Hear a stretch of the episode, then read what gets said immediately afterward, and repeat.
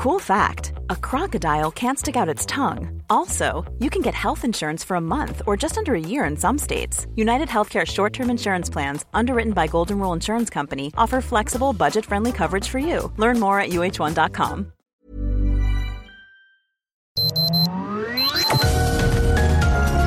Heraldo Media Group presenta Sergio Sarmiento y Lupita Juárez. Información veraz y oportuna con un toque personal y humano por El Heraldo Radio, donde la H suena y ahora también se escucha.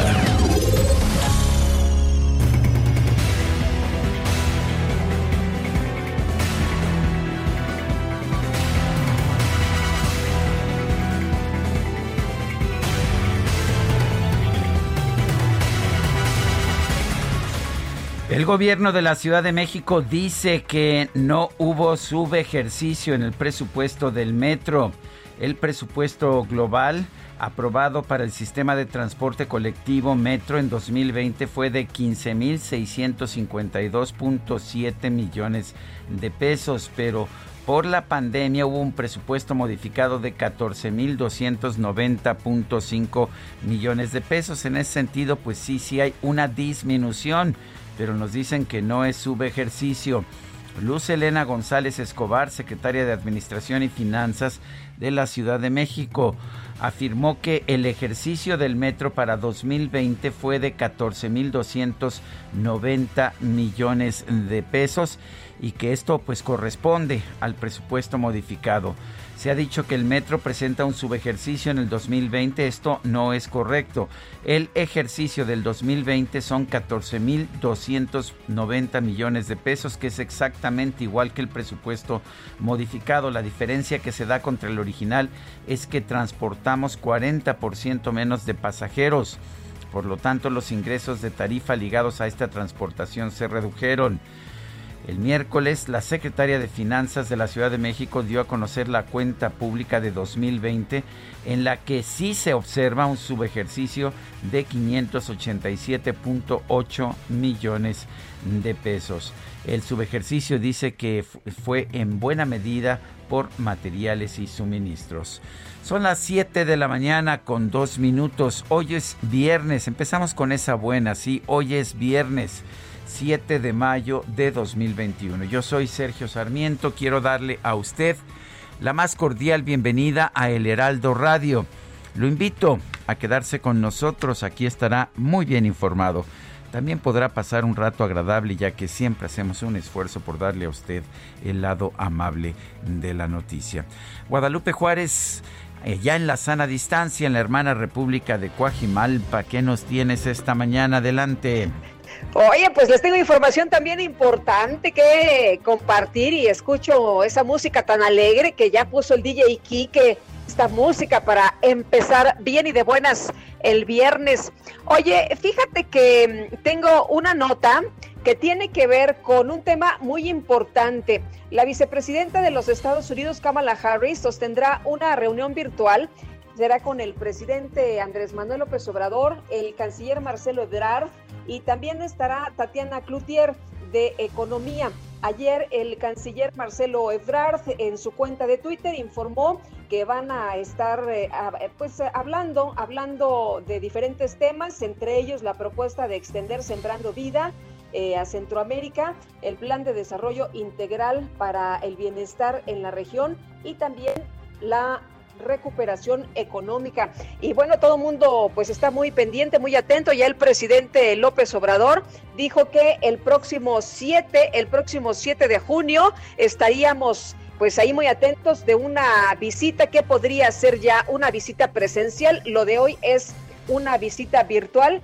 Y bueno, eh, también decían que cómo era eh, pues eh, la situación que el día de hoy tiene este encuentro con Kamala Harris y resulta que ayer el presidente López Obrador dijo que iba a mandar una nota diplomática y que se iba a quejar, ¿no? Porque pues eh, resulta que en Estados Unidos han estado interviniendo en asuntos mexicanos por financiar a opositores al gobierno. Pues todo esto, todo esto lo tendremos el día de hoy. Bueno, y en otros temas, temas también importantes, el senador de Morena, Martí Batres, presentó una iniciativa de reforma a la Ley General de Instituciones y Procedimientos Electorales. Lo que busca es callar a los consejeros electorales, a los consejeros del Instituto Nacional Electoral. El propósito de la legislación es que se abstengan de dar opiniones que favorezcan o perjudiquen a cualquier actor político. El senador por Morena, en la sesión de la Comisión Permanente, dijo que hoy el Instituto Nacional Electoral encabezado por Lorenzo Córdoba actúa más como un partido político que como un órgano electoral imparcial sin compromiso con ninguna de las fuerzas políticas contendientes. Son las 7 de la mañana, 7 de la mañana con 5 minutos.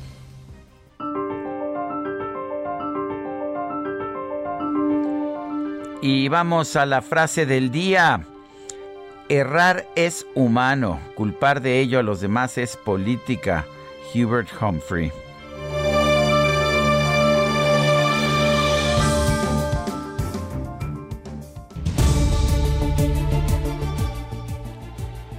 Y bueno, ya sabe usted que somos preguntones, nos gusta hacer preguntas, a mucha gente de nuestro público le gusta responder. Ayer preguntábamos, ¿usted piensa que el INE está haciendo un buen papel en esta campaña electoral? Nos dijo que sí el 81.6% de quienes respondieron, el que no 12.2%, mixto 6.2%. Recibimos 7.460 participaciones. Y esta mañana ya coloqué en mi cuenta personal de Twitter, arroba Sergio Sarmiento, la siguiente pregunta. ¿Piensa usted, como la senadora por Morena, Margarita Valdés, que alguien perverso le movió a la ballena de la línea 12 para que se cayera? Y bueno, las respuestas hasta este momento es sí, son perversos, 5.1%, no, qué estupidez, 84.9%. ¿Me la repite? 10%. Bueno, hasta este momento hemos recibido 1.557 votos en 35 minutos.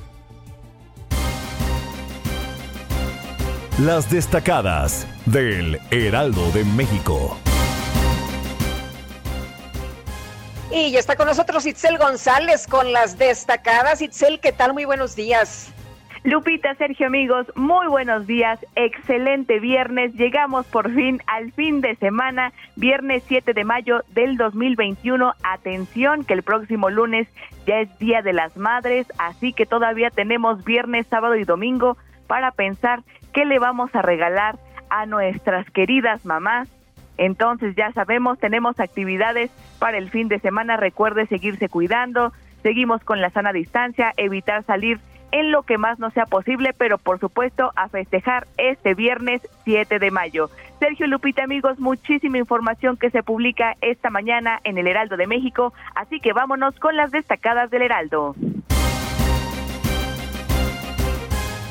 En primera plana, entrevista a Santiago Nieto hay falsedades en declaración de Emilio Lozoya. El titular de la Unidad de Inteligencia Financiera dijo que hallaron elementos falsos en el escrito del exdirector de Pemex, pero otras cosas son ciertas y a partir de ahí se han generado 21 denuncias ante la Fiscalía. País propone Morena Mordaza a consejeros. La iniciativa prohíbe que den sus opiniones durante las elecciones. Ciudad de México, transporte, estamos aislados. Los trayectos de traslado se duplicaron principalmente para los habitantes de Tláhuac. La zona donde colapsó la estructura sigue cerrada e impide el tránsito. Estados, guerreros, sofocan incendios. Actualmente hay 11 puntos con algún caso de incidentes de ese tipo en el estado. Orbe, educación en Estados Unidos, minorías en rezago. Asiáticos, hispanos y negros acuden menos a las clases presenciales que los blancos. Meta Fútbol Nacional lo citan para su defensa la COFESE encontró probables responsables a clubes de la Liga MX por prácticas monopólicas. Y finalmente, en mercados, comercio bilateral, petroleras de Estados Unidos se quejan, piden el apoyo del gobierno de Biden contra la reforma energética en México. Sergio Lupita, amigos, hasta aquí las destacadas del Heraldo. Feliz viernes. Muchas gracias. Igualmente, buenos días. Son las 7 de la mañana con 10 minutos, 7 con 10 es momento de ir a un resumen de la información más importante. Hoy es viernes 7 de mayo. En conferencia de prensa, la jefa de gobierno de la Ciudad de México, Claudia Sheinbaum, anunció la conformación de un equipo especial para brindar atención adecuada a las familias afectadas por el desplome en la línea 12 del metro. Eh, son teléfonos directos de mi oficina. Estoy poniendo un equipo especial de distintas áreas de gobierno que tiene su centro de atención, su mesa de atención aquí en la oficina de la jefatura de gobierno está de responsable es uno de mis asesores, que es el licenciado Ernesto Alvarado, y está participando la Comisión de Víctimas, el DIF, eh, la Secretaría de Bienestar y distintas instancias de gobierno para poder dar una atención a toda aquella persona que por alguna razón no la haya recibido de manera adecuada. Bueno, por otro lado, la doctora Sheinbaum explicó que la remoción de escombros en la zona del incidente estará detenida hasta que se ponga en marcha el trabajo, los trabajos del peritaje externo. Eh, lo único que se retiró fue el tren, algo, algunos eh, material que quedó, digamos, fuera del área, y la fiscalía solicitó que se quitara parte de esta piedra del balastro que sostiene las vías para poder iniciar a sacar corazones eh, del material para poder saber la calidad de los materiales. Eso fue lo que se hizo y hasta que no lleguen los peritos internacionales, hagan su revisión, etcétera, no va a haber el, eh, el movimiento de las traves o de la trave. La jefa de gobierno aseguró también que el presupuesto de mantenimiento del sistema de transporte colectivo no se recortó a pesar de que los ingresos propios del metro se redujeron por la pandemia de COVID. En 2020, dada la pandemia, hubo una ligera reducción asociada a la reducción de ingresos propios, pero el gobierno tuvo un subsidio adicional al metro, aún con la reducción de ingresos de la pandemia. Si lo traduces en presupuesto por pasajero, se ve claramente que, al contrario, no solamente hubo una reducción, sino hubo un incremento. La senadora del PAN, Kenia López, propuso a la Comisión Permanente del Congreso crear un equipo de seguimiento a la investigación de la tragedia en la línea 12 del metro a fin de garantizar un proceso objetivo. Sin embargo, ¿qué cree usted? Pues no les gustó, el acuerdo fue rechazado con 20 votos en contra y 13 a favor. ¿Por qué no quieren una comisión que investigue esta tragedia en la línea 12? Diputados del PRD exigieron que se llame a comparecer ante la Comisión Permanente del Congreso a la directora general del Metro, Florencia Serranía, también a la fiscal general de la Ciudad de México, Ernestina Godoy, para que expliquen las causas del incidente. Y las legisladoras de Morena, María de los Ángeles Huerta y Mónica Fernández, aseguraron que el senador y ex jefe de gobierno de la Ciudad de México, Miguel Ángel Mancera, es responsable de no haberle dado un buen mantenimiento a la línea 12 del metro. Las fallas fueron originadas, según se dijo, por la falta de mantenimiento después de la puesta en servicio. Y eso fue totalmente responsabilidad del, senador Mancera, que entonces era el jefe de gobierno. Ya decía el presidente que es tiempo de sopilotes, ¿no? Nada más que están buscando cada quien culpar al otro. Bueno, fíjese usted, hablando de sopilotes, esta está buena. La senadora de Morena, Margarita Valdés, aseguró que el desplome en la línea 12 del metro pudo haber sido provocado por gente perversa que le movió a la, a la ballena para que se cayera. Bueno, y cuando le llovieron las críticas, ofreció disculpas a quienes no coinciden con su punto de vista. No sabe uno si hay gente perversa, que sí la hay mucho aquí en México, de que en un descuido van y le mueven a la ballena para que se caiga, ¿me explico? Yo tengo una una muy de por qué pasan las cosas, pues a veces pasan porque no habían pasado antes. Bueno, bueno pues es que ella tiene una mente muy... Muy de cómo pasan las cosas. Muy eh, de como, muy ágil. Para que veas que, que sí hay consecuencias de, tener senadores eh, por tómbola, ¿eh? Sí, bueno, esas son las consecuencias de tener también personas a las que solamente les pides lealtad. Así es, 90-95% de lealtad. Bueno. El senador de Morena, Martí Batres, presentó una iniciativa de reforma a la Ley General de Instituciones y Procedimientos Electorales para exigir que los consejeros del INE se abstengan de emitir opiniones que favorezcan o perjudiquen a los participantes de las contiendas electorales.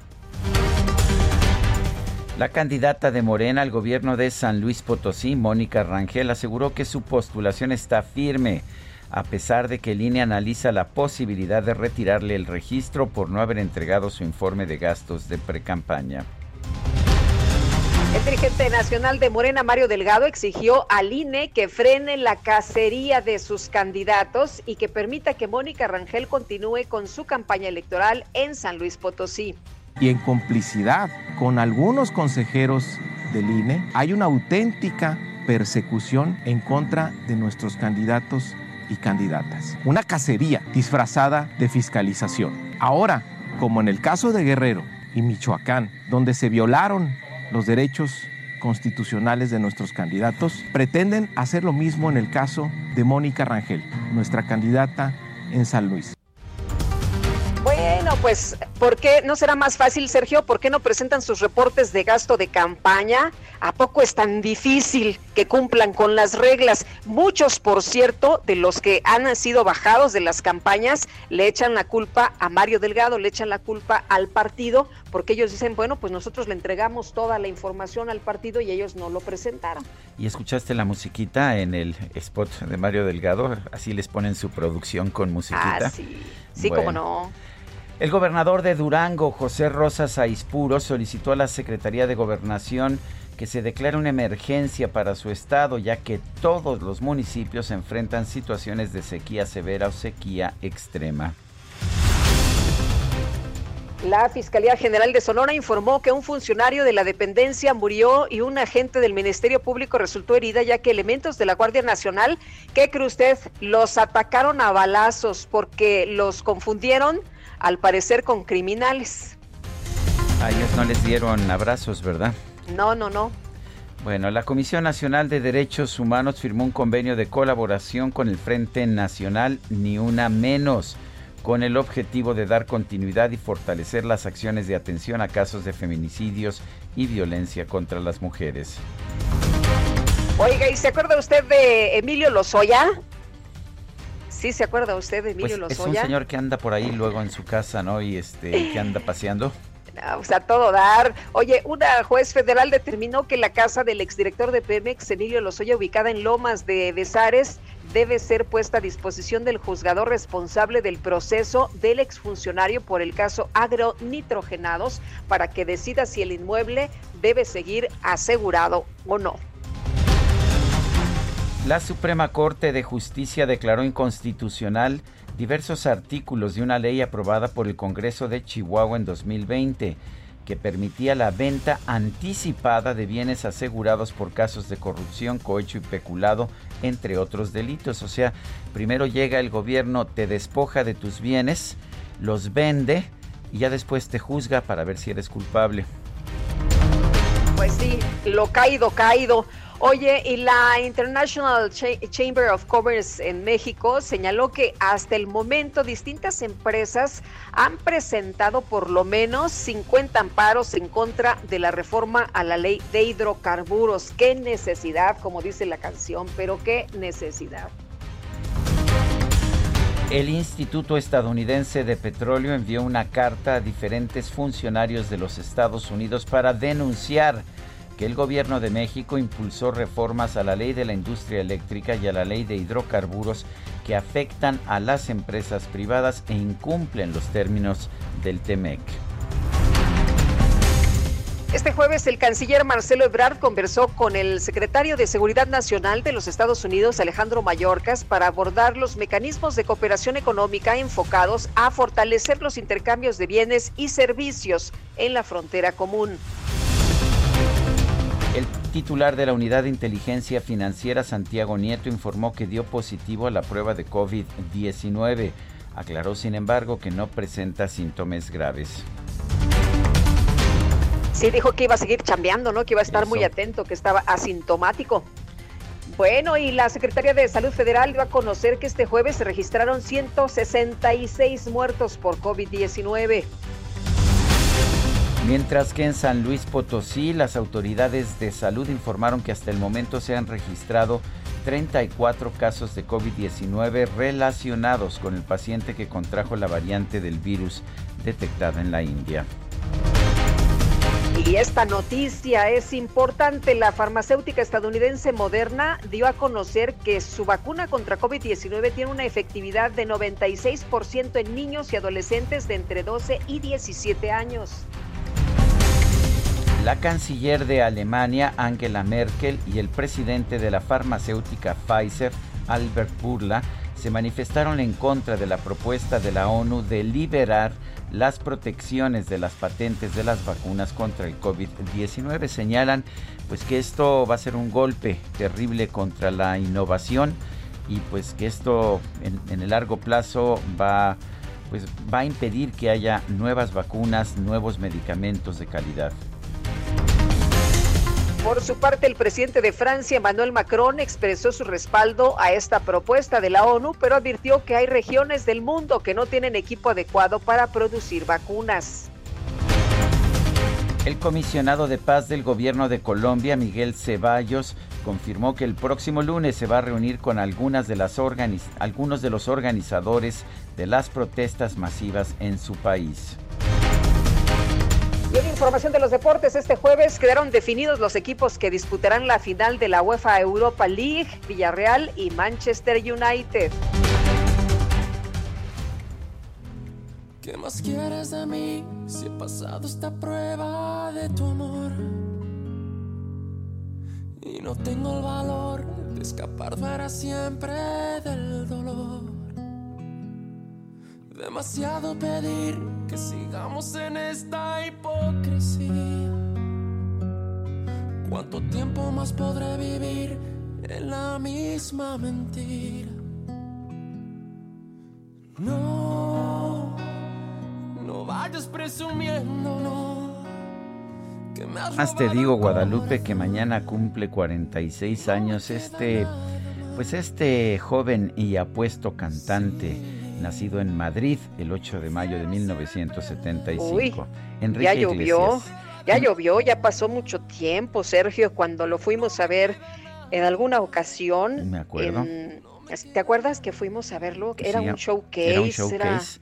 Sí, cómo no. Íbamos tú y, tú y yo con respectivas parejas. Así Por lo menos este, las, las que teníamos en ese momento, bueno, las que... dices que, que no use el plural, ¿verdad? No uses el plural, por favor. Bueno. Ay, ay, ay. Este, muy bien, ¿no? Un muy buen cantante, un chavo, la verdad, sensacional. A mí me cae muy bien. A mí me cae realmente muy bien. Tiene una ventaja, ¿sabes qué? Es, uh, es uh, pues es finalmente, eh, bueno, tiene como padrastro a un escritor bastante bueno, a Mario Vargas Llosa. También tiene su como padre a un cantante que creo que es conocido, pero en fin, pero, pero su padrastro es Mario Vargas Llosa. Alguito, alguito. Oye, bueno, pero el, chavo sí la sé, sí, tiene talento. A, mí me gusta mucho. ¿Y te parece que empecemos con esta que es el perdedor? Aquí participa también Marco Antonio Solís y le recordamos a nuestro público nuestro número de WhatsApp 55 2010 9647. Mándenos usted mensajes de voz, mensajes de texto. Nos gusta pues nos gusta saber de usted que nos está escuchando, particularmente en viernes. No sé si te dije al principio, pero hoy es viernes, viernes de lectura. Pues fíjate qué crees que aunque no nos lo hubieras dicho, como dicen los chavos en el en el Face, en el Twitter y en todas las plataformas, exactamente. Yo no sé qué pasa el viernes, pero ay, no sé. Mira, llegué, aquí al Heraldo, ya sabes, este, a las seis y diez de la mañana y este, la recepcionista allá abajo en el edificio con música de salsa y le digo, muy salsera, y me dice, es que es viernes. Bueno, pues, ¿qué pues se puede decir? Bueno, a disfrutarlo entonces. Vamos a una pausa, regresamos. en una lejanía, todo pierde sentido y es mejor el vacío que el olvido. Yo prefiero dejarte partir que ser tu prisionero. Y no vayas por ahí diciendo ser la dueña de mis sentimientos.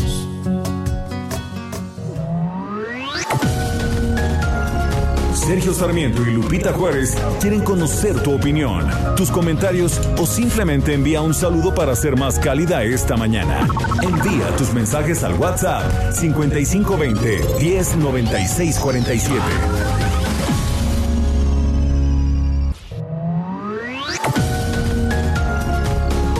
Continuamos con Sergio Sarmiento y Lupita Juárez por El Heraldo Radio.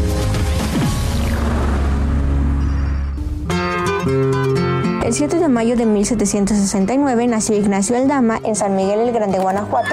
Fue hermano de Juan Aldama, con quien participó en la lucha por la independencia de México. Aldama ingresó a las juntas de la Segunda Conspiración de Querétaro. Sin embargo, el 16 de septiembre de 1810, cuando se encontraba en Aculco, Guanajuato, se enteró de que la conspiración había sido descubierta y regresó a San Miguel el Grande para preparar a sus adeptos y recibir a Miguel Hidalgo, que lo nombró presidente del ayuntamiento, motivo por el que el Colegio de Abogados lo dio de baja.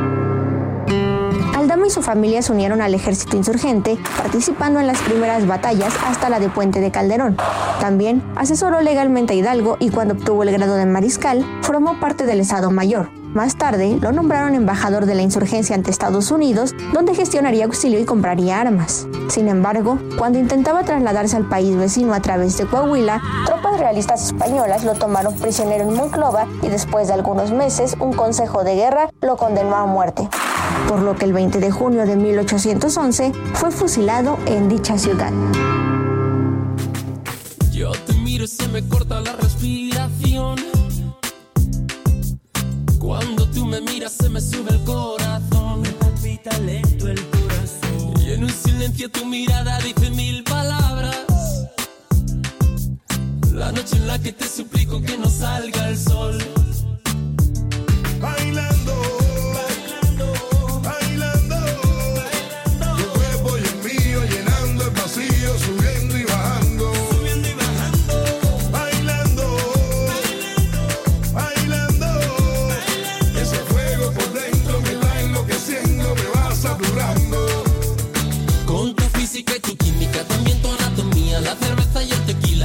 Pues es que yo soy pues muy buen estudiante y con tu física y tu química y también tu anatomía, ¿qué te puedo decir? ¿Sabes qué, Guadalupe? ¿Sabes contar? Mientras dura esta qué canción. estudioso, qué estudioso nos salió ese muchacho. Ay, ¿eh? ya ves. ¿Cómo ves, mi querida Guadalupe? Les quedó padrísimo, la verdad. Es bailando Enrique Iglesias, por supuesto, con yo creo que se pronuncia de Semer Bueno, no sé cómo se pronuncie, y gente de zona, que me encanta gente de zona. El hecho es que esta canción se convirtió en un hit internacional de esos que dejan huella.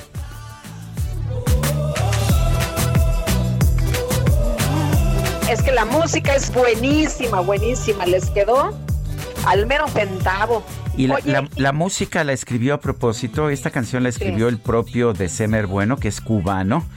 Y bueno, pues ya sabes que de, con esta interpretación eh, se convirtió realmente en, uno de los discos más vendidos de todo el mundo, no nada más en habla española del 2014.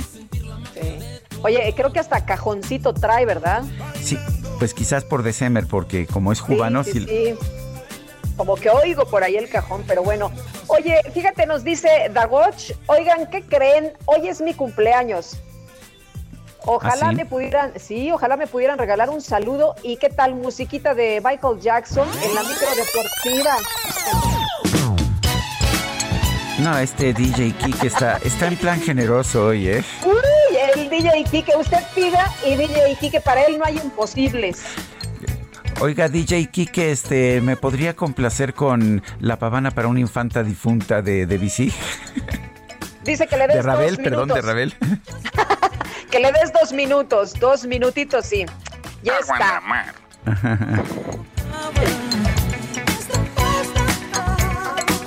Pues, querido Dagoch, que te la pases padrísimo y te mandamos, Sergio y yo, un fuerte abrazo. Dice otra persona, hola Sergio y Lupita, ¿cómo están? Yo vine a la ciudad para algunos estudios clínicos y de laboratorio, pues me operarán de cataratas la próxima semana, así que no podré escribirles por un rato, pero sí los escucharé, como siempre, todos los días. Saludos afectuosos a ustedes y a todo el equipo de trabajo, como siempre. Soy Patricia desde San Jerónimo. Que todo salga bien. Pues, ojalá que sí. Que nos mande ahí un, un WhatsApp de voz, ¿no? Bueno, Amy Shehoa dice, la ridícula declaración de Margarita Valdés sería risible si no fuera uno más de los múltiples ejemplos de la nueva corrupción promovida por Morena, la ignorancia en el poder, porque la ineptitud mata. ¿Cuántos muertos más vamos a permitir que nos cueste? Saludos cariñosos. Son las 7 de la mañana con 35 minutos. El presidente López Obrador informó que en 2018 la Embajada de Estados Unidos eh, financia o que desde 2018 la Embajada de Estados Unidos financia a mexicanos contra la corrupción. Dice que ayer se envió una nota diplomática, una nota de protesta al gobierno de los Estados Unidos pidiendo una explicación. Señaló que hasta mayo del 2021 el organismo sigue recibiendo financiamiento, lo mismo que artículo 19. Vamos a escuchar. Pero vamos viendo las facturas tenemos el informe que han recibido este grupo de Claudia X González. Del 18 a la fecha, alrededor de 50 millones de pesos. Estos, estas son las facturas. Miren arriba. El que estaba encargado del artículo 19 es ahora el de comunicación social de mexicanos este, contra la corrupción.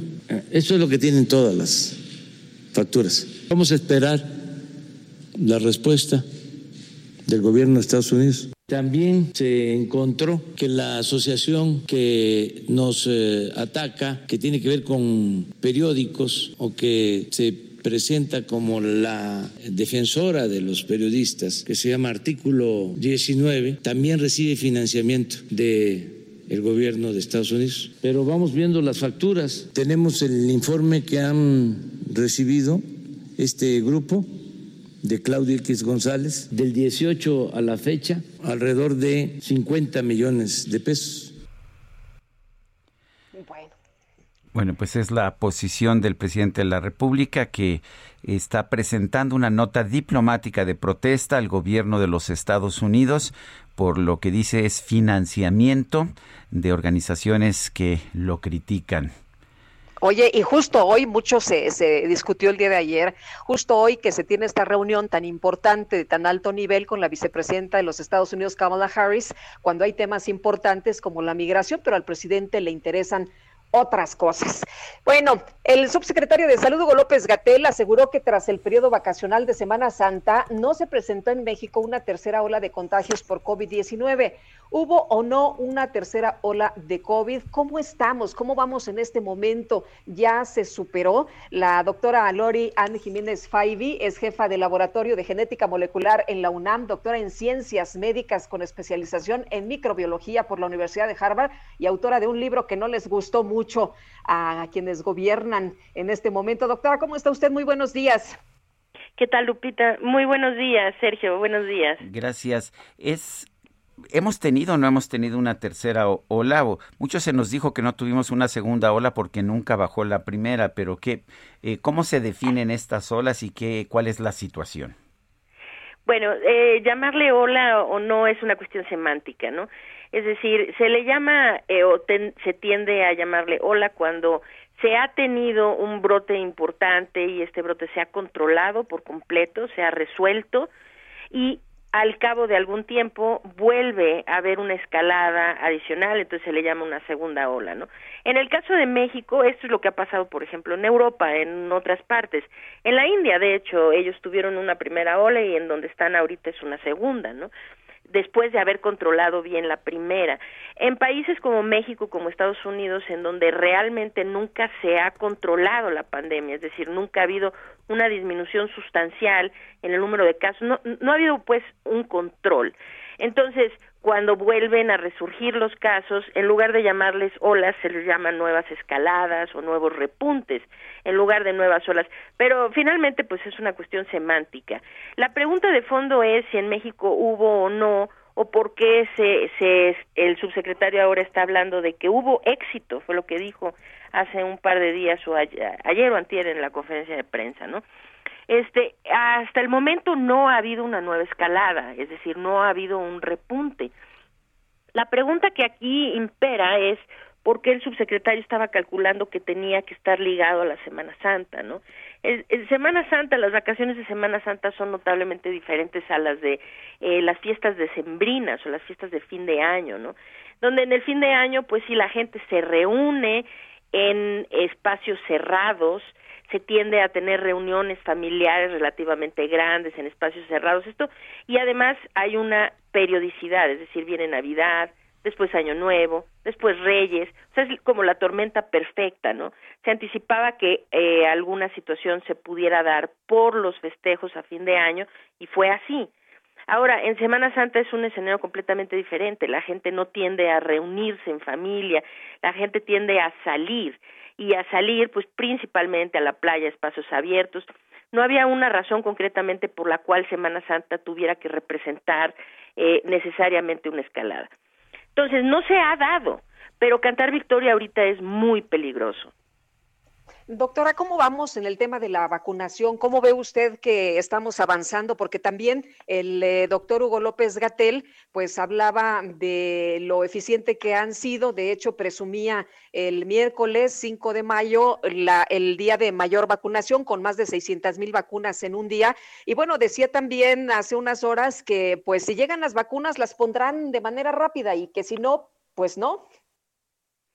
Sí, este, bueno, la vacunación en México, comparativamente con otros países, va lenta. Es decir, para hablar sin sin hacer ruido, este, el subsecretario dice muchas cosas, desde luego, por quedar bien, ¿no?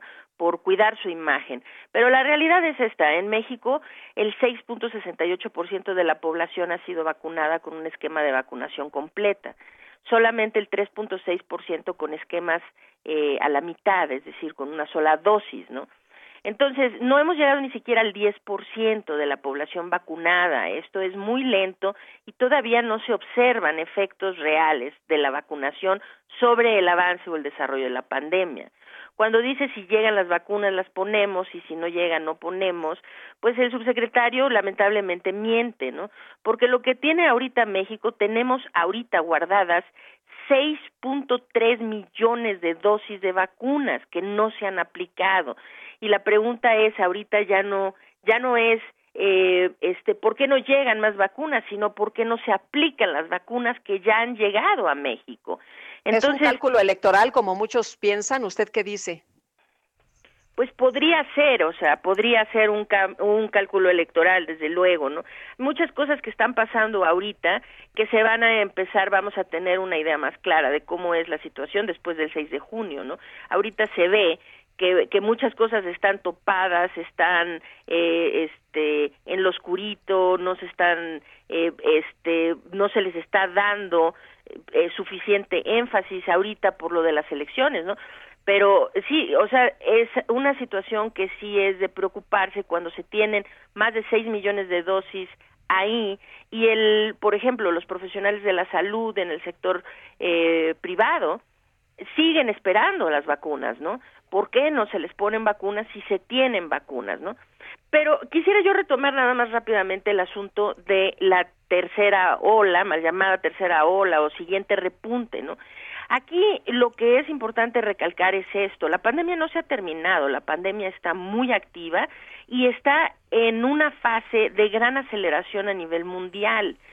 Tenemos casos muy importantes como el de India y desde luego ahorita todo Sudamérica está en un punto muy alto de la pandemia. Argentina con el mayor número de muertes que ha diarias reportadas desde el inicio de la pandemia, es la misma situación de Colombia, la misma de Brasil, sí, la misma de Perú, Uruguay, la misma de Uruguay, etcétera, ¿no? Entonces, este, en muchas regiones de Canadá está ocurriendo lo mismo, este, y aquí la situación es esta cuando preocupa mucho que el subsecretario diga tuvimos éxito, no tuvimos éxito. La estrategia de control de la pandemia en México no ha cambiado sustancialmente. Lo que tuvimos fue un inmenso fracaso a finales de año, en donde hubo una eh, infección desmedida de personas, es decir, hubo una, una gran aceleración en los contagios esto viene y siempre la moneda, después de que pasa una catástrofe de gran magnitud, lo mismo pasó en India, viene una disminución rápida, eh, seguida por una meseta. Esto no es consecuencia de una estrategia, una acción gubernamental. Esto es simplemente cómo funciona eh, las epidemias, es así, después de un gran brote, pero tenemos muchos ejemplos de los cuales tenemos que aprender. India tuvo una escalada enorme en la primavera, verano del año pasado. Después de esto, entró cuatro meses, tuvo una disminución como estamos teniendo ahora y estuvieron en una meseta con un bajo número de contagios diarios reportados durante cuatro meses. Hay otro ejemplo muy importante que es Manaus. Manaus en el Amazonas, en Brasil. Este es un poblado en donde fue azotado muy duramente en la primavera de 2020. Se sabe que por arriba del 75% de su población fue infectada. Se creía, de hecho, que esta era una población que había alcanzado de facto ya la inmunidad de rebaño. Manaus pasó seis meses con los contagios prácticamente pues en niveles muy, muy bajos, contagios y muertes. ¿Qué pasó después? Se empiezan a propagar, se empezó a propagar una variante que es la P1, es una de las variantes que predominan en Brasil. Una vez que esta variante se volvió predominante, entonces Manaus volvió a colapsar, después de que más del 75% de su población había sido previamente infectada. Lo mismo India, pasó cuatro meses con muy buen control y ahora pues la catástrofe que India está viviendo pues no tiene precedentes, ¿no? ¿Qué es lo que está pasando? Estamos viviendo una pandemia distinta, una pandemia que está siendo escrita por la propagación de las variantes del virus. En México está ocurriendo una situación que preocupa mucho cuando se canta victoria anticipadamente. Es decir, en este momento sí estamos en un punto bajo, con pocos contagios reportados todos los días. Es correcto. Pero en México hay que entender que México solamente eh, identifica los casos sintomáticos de COVID, solo los sintomáticos. Y sabemos que esta es una enfermedad en donde entre el 70 y el 80% de los casos pueden ser asintomáticos. Entonces, ahorita que los casos sintomáticos están en un nivel tan bajo, es el momento ideal para que el gobierno instituya y implemente las estrategias de contención que no ha implementado desde hace más de un año. Es decir, buscar a partir de los casos sintomáticos casos asintomáticos para contener, controlar y disminuir la propagación del virus en la comunidad. Porque aquí el riesgo es de que ahorita las variantes del virus pueden estarse propagando de forma silenciosa sin ser detectadas en nuestras comunidades. Y lo que ya tenemos de experiencia en otras regiones es que puede esto seguir de forma muy silenciosa durante un periodo relativamente prolongado y una vez que estas variantes empiezan a predominar, entonces vuelve otra vez un colapso. Entonces, aquí... Sí, muy bien, pues doctora, tendremos que estar muy atentos entonces y por lo pronto le agradecemos mucho este análisis que comparte con nosotros. Claro que sí, con mucho gusto. Muy buen día. Hasta luego, doctora. Es la doctora Lori Ann Jiménez Faibi, jefa de Laboratorio de Genética Molecular en la UNAM, doctora en Ciencias Médicas con especialización en microbiología por la Universidad de Harvard y también autora de este libro que no les gustó a muchos allá en el gobierno, Un daño irreparable. Bueno, ayer jueves Santiago Nieto, titular de la Unidad de Inteligencia Financiera, informó que dio positivo a una prueba de detección del nuevo coronavirus del COVID-19. En su cuenta de Twitter, Santiago Nieto señaló que se encuentra asintomático. Sin embargo, afirmó que se va a mantener en aislamiento para pues para evitar hacer contagios de este virus. Nieto dijo que el aislamiento se que en el aislamiento se mantendrá al pendiente de las tareas que realice la unidad de inteligencia financiera. También le informó el resultado positivo al presidente de México, Andrés Manuel López Obrador. Bueno, y Santiago Nieto, el titular de la unidad de inteligencia financiera, dijo que pues dentro de las 70 personas que denunció Emilio Lozoya se encuentran el presidente Enrique Peña Nieto y Luis Videgaray, ante lo cual se hicieron análisis a 35 de estos acusados y se han presentado señalamientos formales en la Fiscalía General de la República en contra de 21 más. Por cierto que estuvo con Adela Mich en entrevista eh, dijo haber encontrado algunas falsedades en las declaraciones del titular de Pemex, pero también haber identificado algunas verdades sobre el caso. Indicó que el presidente Andrés Manuel López Obrador ha solicitado que antes de realizar cualquier acción en contra de un expresidente, primero se debe hacer la consulta popular para determinar si es necesario enjuiciarlos en caso de haber cometido un delito. Consulta popular. Oye, y qué chistoso, porque fíjate que están saliendo algunos de los legisladores ahí en sus redes sociales a poner el hashtag INE queremos consulta, dicen algunos. No puede oponerse el INE arbitrariamente a la voluntad de millones de mexicanas y mexicanos que salimos a las calles para exigir juicio a expresidentes. Pero, Pero bueno, claro que no le dieron presupuesto, ¿no? Para, para hacer la consulta. Pues sí, oye, y, también algo que, interesante. Que, que con el presupuesto se expresa la verdadera voluntad política. O sea que si no das presupuesto, pues claramente no quieres que se haga. Pues sí, y, y, de lo que, de, también de lo relevante que dijo este Santiago Nieto, que no se encontró evidencia contra José Antonio Mid, pese a denuncias de Emilio Lozoya. Pues interesante, ¿no? Lo que platicó con Adela Micha, que por cierto, pues eh, no sé cómo andará después de conocer que, Santiago, a quien le deseamos que se recupere, pues está eh, con COVID. Esperemos que, que, esté bien nuestra compañera. Hay, hay, buenas medidas de distancia aquí en las instalaciones del Heraldo. Esperemos que todo esté bien, pero estaremos al pendiente. Son las 7 de la mañana con 51 minutos. Vamos con Augusto Atempa. Está en circuito interior. Adelante, Augusto. Sergio Lupita, muy buenos días. Así es, me encuentro en el circuito interior a su cruce con constituyentes. Y es que les platico que hace unos instantes se mantuvo cerrado el, los carriles centrales del circuito interior. Y es que, pues, por la mañana hubo un accidente fatal por parte de un motociclista quien derrapa y pierde la vida justo en la joroba de este puente.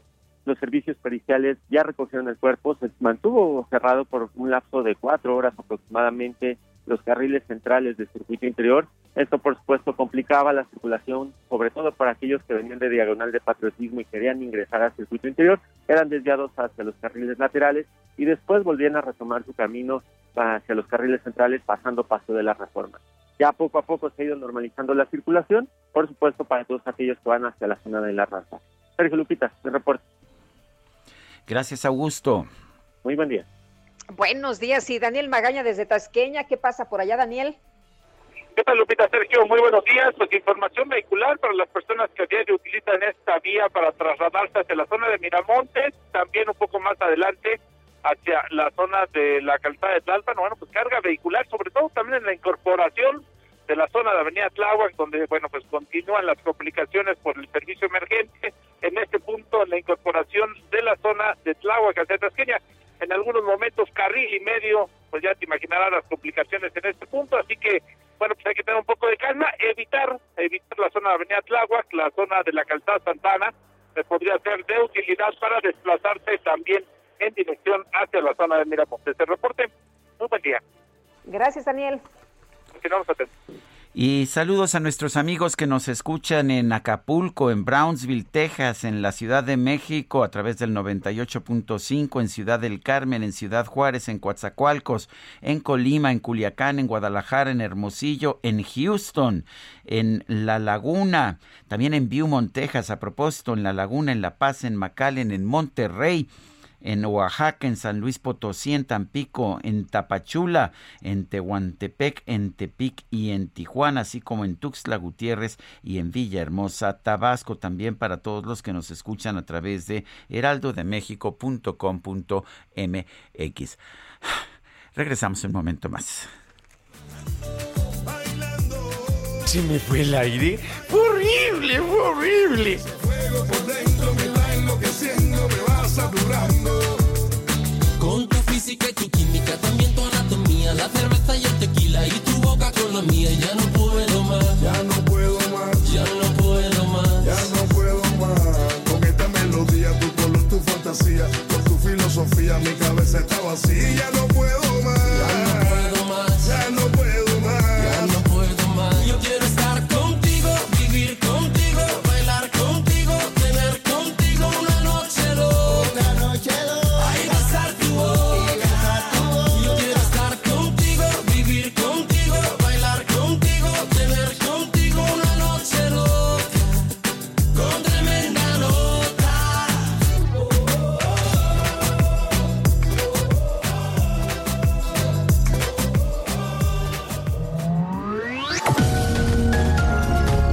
Sergio Sarmiento y Lupita Juárez quieren conocer tu opinión, tus comentarios o simplemente envía un saludo para ser más cálida esta mañana. Envía tus mensajes al WhatsApp 5520 109647.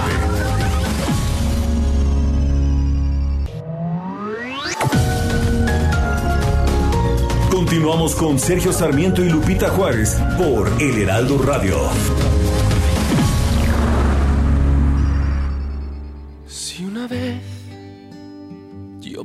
Pudiera llegar a erizar de frío tu piel, a quemar, qué sé yo, tu boca y morirme allí después. Y si entonces temblarás por mí y llorarás al verme sufrir, ay sin dudar, tu vida entera dar, como yo la doy por ti. Si pudiera ser tu héroe, si pudiera ser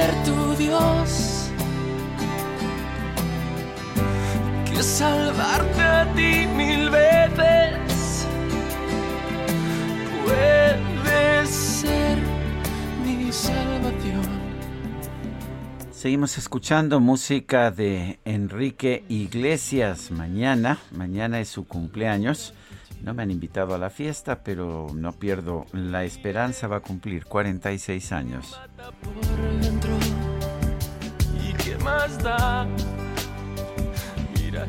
¿Y la verdad es que me gusta Guadalupe. ¿Para qué te miento? Eh, Fíjate que ha escogido muy buenas eh, canciones, las letras le gustan mucho a la gente, la, la música, la verdad es que los arreglos están sensacionales y por eso decías tú hace unos eh, minutos, es un chavo que no nada más la hizo con un tema y la hizo un ratito, la ha hecho con varios temas y además en prácticamente todo el mundo. Ha ido madurando también. Empezó Sí. como baladista y después se ha vuelto pues con ha, ha- ha empezado a cantar música más bailable, más como de fiesta. Me, me parece me parece un gran un gran cantante. Tenemos mensajes de nuestro público Guadalupe. Rodolfo Contreras desde Querétaro dice, cinematográfico viernes, me imagino que de película, ¿no? Claro. Para los seguidores de la cuarta trituración es cada vez más difícil justificarla mientras nuestro país en franca involución. Y dice una persona que no nos da su nombre, ¿alguien sabe cómo va la votación en City Mayors Foundation, la fundación de los alcaldes del mundo para el premio Mejor Alcalde del Mundo 2021? Dice, es para la tarea del primo de un amigo que estaba mencionada, por cierto, o está mencionada eh, o propuesta la jefa de gobierno Claudia Sheinbaum, Efectivamente. que para, para muchos había hecho un buen trabajo en diferentes áreas, ¿no? Y yo, yo, eh, yo sigo pensando que ha hecho un buen trabajo, pero en fin, son posiciones personales. Oye, y nos dice otra persona, eh, buen día, si las autoridades de la Ciudad de México saben que el sistema de transporte metro cuenta con un seguro, ¿por qué no llevaron a los heridos a los hospitales particulares para que los atendieran gobierno corrupto? Son las 8 de la mañana con tres minutos, vamos al clima. El pronóstico. Patricia López, meteoróloga del Servicio Meteorológico Nacional de la Conagua. Adelante, buenos días. Hola, ¿qué tal? Buenos días, Sergio y Lupita. Los saludo con gusto a ustedes y a todos los que nos escuchan. Les comento que para hoy el frente número 55, en interacción con un canal de baja presión sobre el sur del Golfo de México y la entrada de humedad proveniente del Océano Pacífico, ocasionarán lluvias fuertes a puntuales muy fuertes, descargas eléctricas, posible caída de granizo y rachas de viento en el noreste, oriente, centro, sur y sureste del territorio nacional. También se mantendrá ambiente vespertino caluroso en la mayor parte del país, con temperaturas máximas muy calurosas de 40 a 45 grados centígrados en zonas de Michoacán y Guerrero. Finalmente se prevé la aproximación de un nuevo frente frío hacia el noroeste del país a partir de esta tarde, así que es importante estar pendientes de este sistema. Aquí en la Ciudad de México se pronostica cielo parcialmente nublado por la mañana y el incremento de nubosidad durante la tarde y noche con probabilidad de algunas lluvias aisladas. La temperatura máxima estará oscilando entre 25 a 27 grados centígrados y la temperatura mínima para el día de mañana al amanecer de 13 a 15 grados centígrados. Sergio Lupita, este es el reporte meteorológico. Regreso con ustedes. Gracias y muy buenos días. Gracias, Patricia. Hasta luego. Bueno, y el presidente López Obrador adelantó cuáles serán las propuestas que planteará en la reunión con la vicepresidenta de los Estados Unidos, Kamala Harris, pero vamos a escuchar lo que dijo en la mañanera. Que se atiendan las causas y en eso coincidimos. Y es muy buena la relación con el presidente Biden y con la vicepresidenta Kamala Harris. Estamos eh, trabajando juntos para enfrentar, para atender el eh, fenómeno migratorio. Y coincidimos en que hay que atender las causas, que no se resuelve el problema con medidas coercitivas, que hay que promover el desarrollo en Guatemala, en Honduras, en El Salvador, en el sur de México. Nosotros lo estamos haciendo Estamos invirtiendo como nunca en el sureste para que haya empleos y haya bienestar. Bueno, pues es el presidente de la República ya hablando sobre esta reunión virtual que va a tener con la vicepresidenta de los Estados Unidos. Y precisamente sobre ese tema, eh, uno de los ah, pues uno de los asuntos que van a tratar el presidente de México y la vicepresidenta Harris es el tema migratorio. Abordarán también la propuesta de extender el programa Sembrando Vida a Centroamérica, así como el plan de desarrollo integral para la región de Centroamérica. Eunice Rendón es experta en seguridad e inmigración, la tenemos en la línea telefónica. Eunice, ¿cómo estás? Muy buenos días. Hola, muy buenos días, Sergio. Eh, Eunice, ¿cómo, ¿cómo ves este momento para esta conversación entre Kamala Harris y el presidente López Obrador? Nos dice el presidente esta mañana que hay muy buena relación, que espera una buena conversación. ¿Qué esperas tú? Pues eh, creo que es una reunión primero que nada muy importante, ¿no? que, que, se mantenga esta comunicación y apertura entre ambos países, eh, especialmente en este tema migratorio. Creo que hay varios temas que mencionaba el presidente se van a tratar o abordar en esta reunión. Eh, por un lado habla del tema de, las fronteras, ¿no? De la apertura que también eh, eh, se, requiere, dice el presidente, que se necesita normalizar la relación en la frontera y que, bueno, los está considerando ambos países y eso pues es probable que se logre pronto y es parte de la llamada.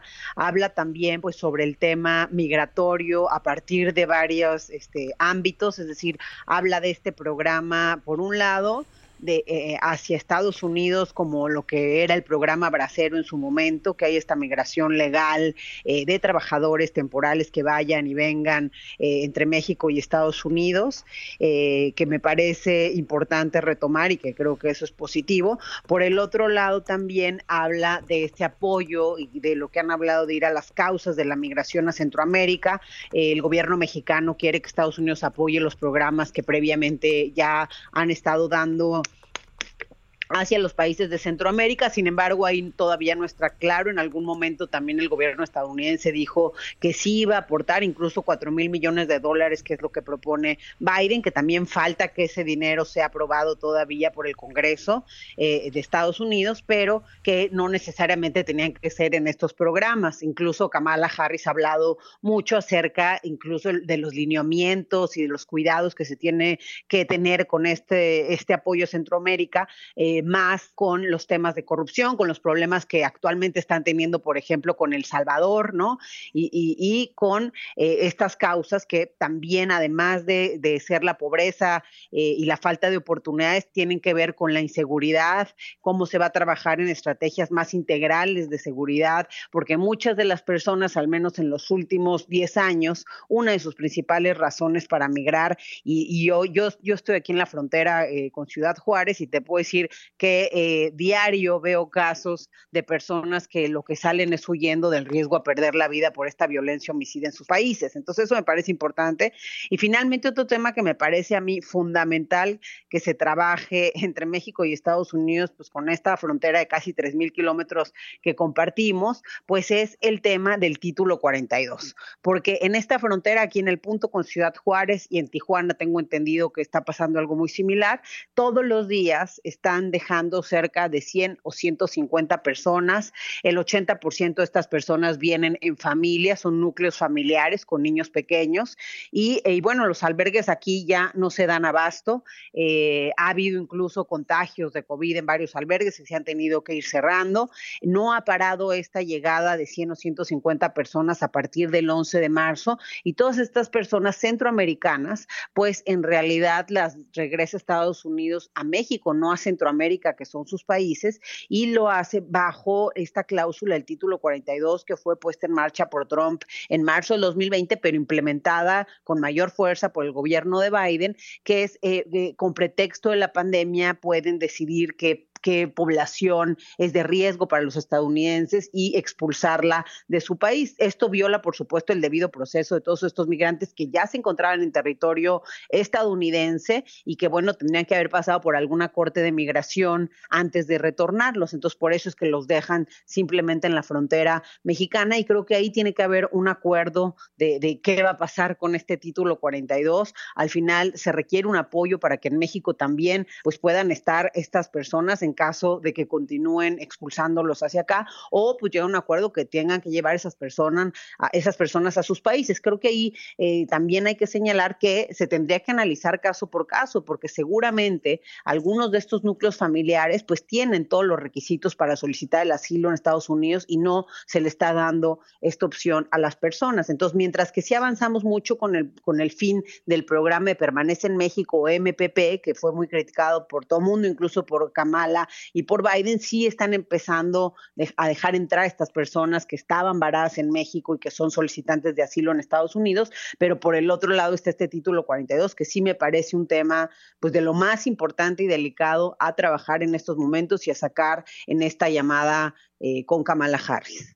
Eh, Eunice, eh, ¿qué tanto afecta o, no afecta o no importa esto que ha eh, señalado el presidente de que Washington financia opositores a nuestro gobierno? ¿Nos distrae de temas verdaderamente importantes como esto de, pues ordenar la migración?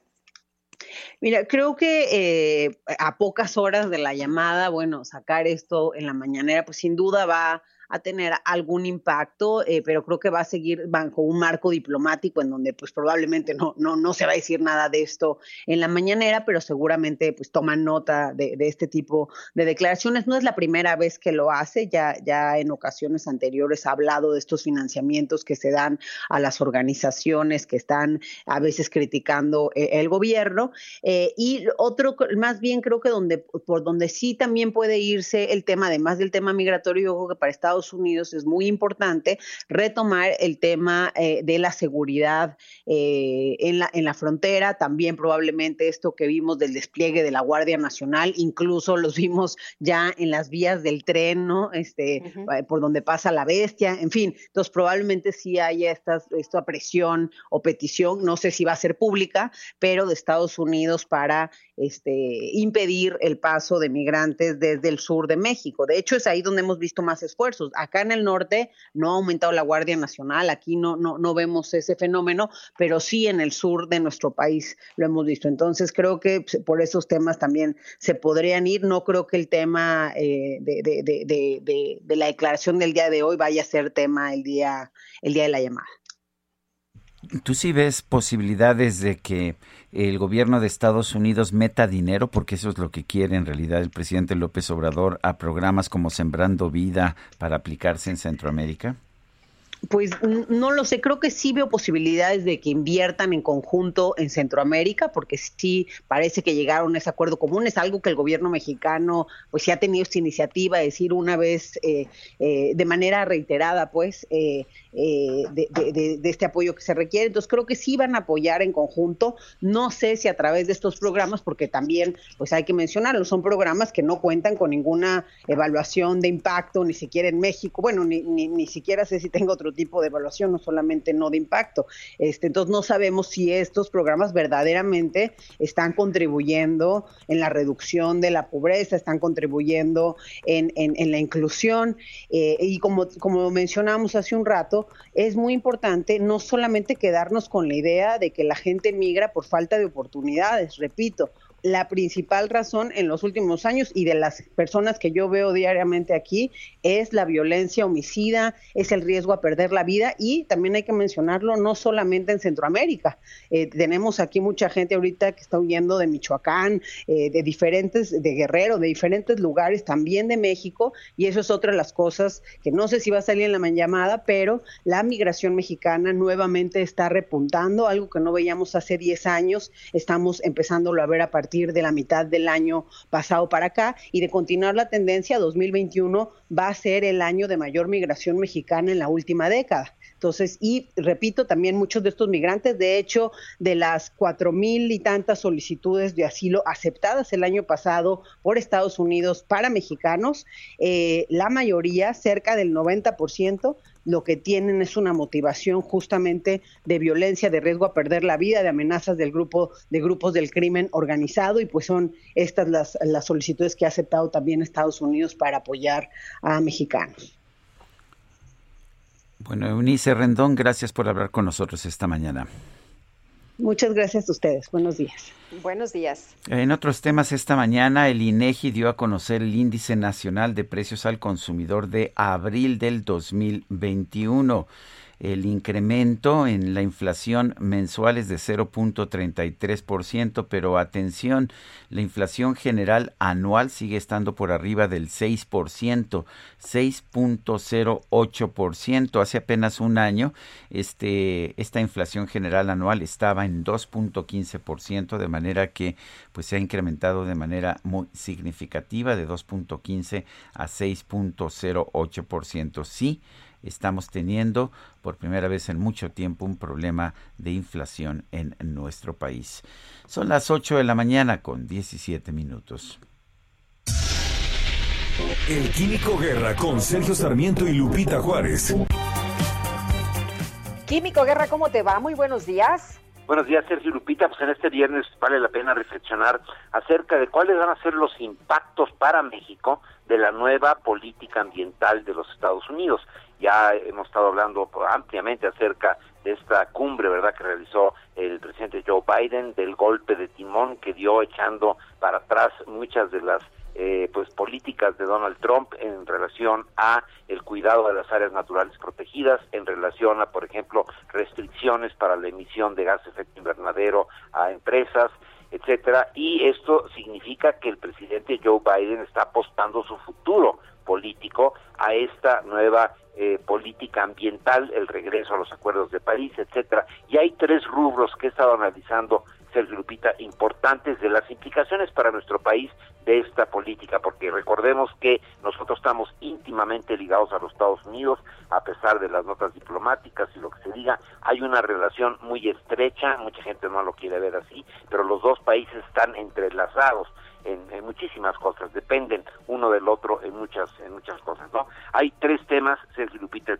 Primero el agrícola, hay una preocupación expresada ya por eh, agricultores en los Estados Unidos acerca de la política de México de seguir impidiendo la eh, utilización de eh, granos genéticamente modificados, los transgénicos, que como hemos comentado ampliamente aquí, toda la información científica nos indica que no es cierto que vayan a afectar al maíz nativo, eso son cuestiones ideológicas, está ampliamente comprobado que no causan daño a la salud ni al medio ambiente, hay toda esta eh, pues eh, este cúmulo de publicaciones de las academias nacionales de ciencias de los Estados Unidos y de muchas partes del mundo, inclusive aquí de México, el Politécnico Nacional, al respecto. El, la prohibición del glifosato, ¿verdad? Que ya afortunadamente un juez mexicano que revisó la evidencia científica dijo, esta prohibición está basada en hechos no comprobados, no hay ninguna indicación de que esto sea dañino al medio ambiente, como lo hemos expresado aquí también,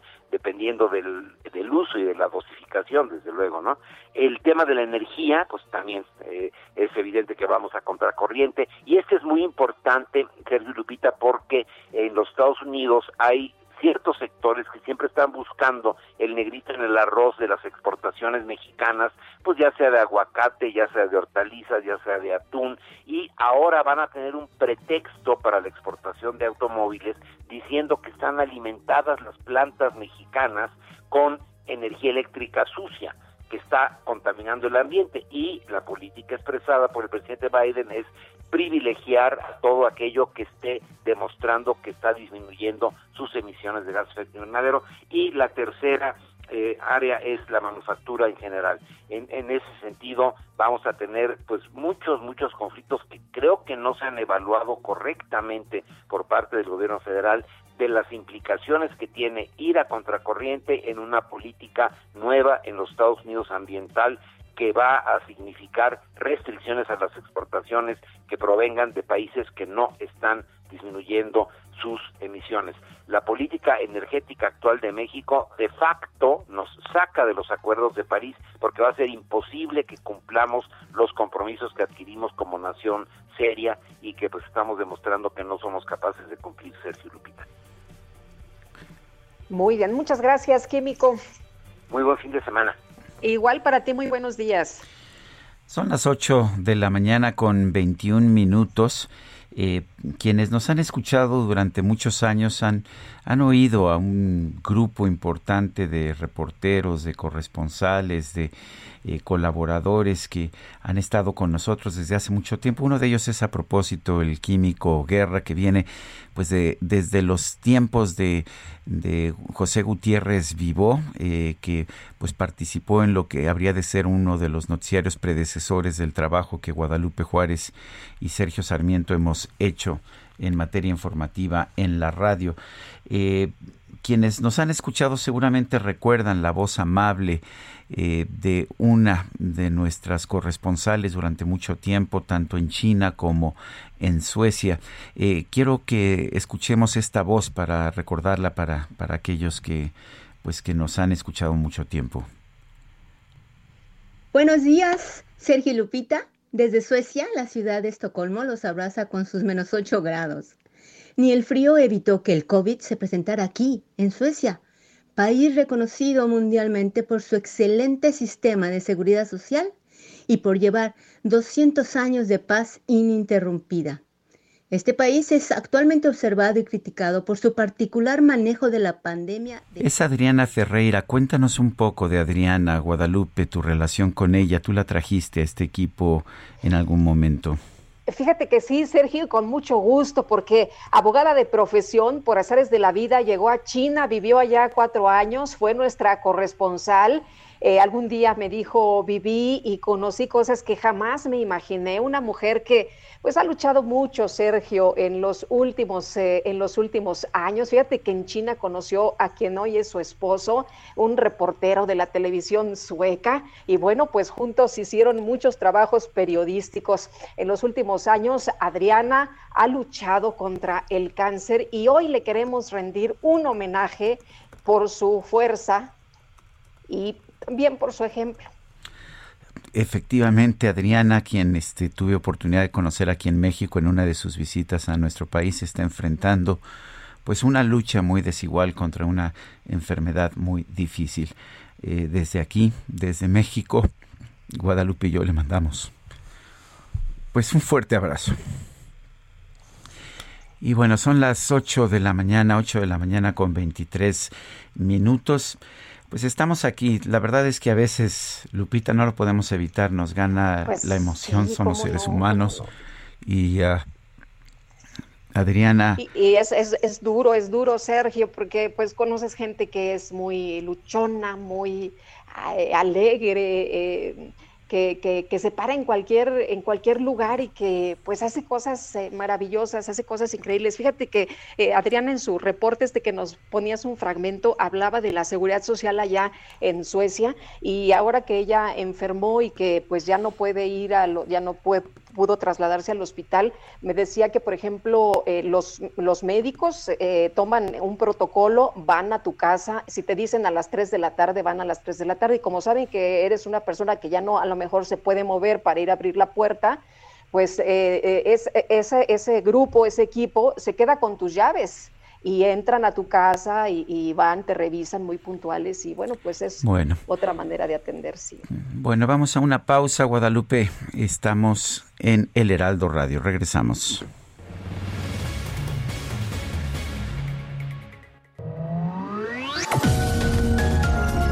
Sergio Sarmiento y Lupita Juárez quieren conocer tu opinión, tus comentarios o simplemente envía un saludo para ser más cálida esta mañana.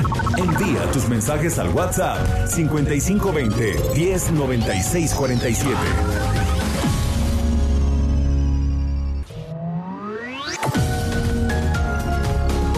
Continuamos con Sergio Sarmiento y Lupita Juárez por El Heraldo Radio. Jaque Mate con Sergio Sarmiento.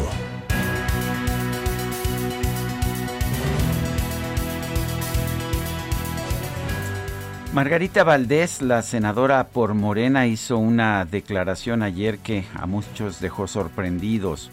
No sabe uno, dijo, si hay gente perversa, que sí la hay mucho aquí en México, de que en un descuido van y le mueven a la ballena para que se caiga. ¿Me explico? Yo tengo una mente muy de por qué pasan las cosas, por qué no habían pasado antes. Eh, la verdad es que esta sarta de tonterías era tan grande que la propia senadora de Morena ofreció una disculpa, pero no una disculpa pues a la gente por las tonterías que emitió, sino una disculpa a la gente que no piensa como ella. La verdad es que esta expresión de estas expresiones de la senadora de Morena nos revelan su falta de inteligencia, su falta de capacidad para entender la complejidad de un problema. No, no se puede que llegue una persona, que llegue quizás el expresidente Felipe Calderón y empiece a mover la trave de una construcción y que ésta pues posteriormente se caiga. Simple y sencillamente así no son las cosas. Pero sí estamos viendo, me parece con preocupación, las consecuencias de tener a personas en cargos de responsabilidad que no tienen la capacidad ni siquiera pues para pensar algunas de las cosas más elementales de la técnica, de la ciencia o de incluso de la economía y de la política. Sí, senadores como Margarita Valdés son el ejemplo de lo que tenemos en este país eh, como consecuencia de leyes electorales que, que no nos permiten tener a mejores legisladores o a mejores funcionarios. Son consecuencia de algunas prácticas de partidos políticos como escoger a los candidatos por tómbola o escogerlos por una lealtad del 90% aunque carezcan de capacidad. Lo peor de todo es que los contribuyentes estamos pagando los sueldos muy generosos a propósito de senadores como Margarita Valdés. Yo soy Sergio Sarmiento y lo invito a reflexionar.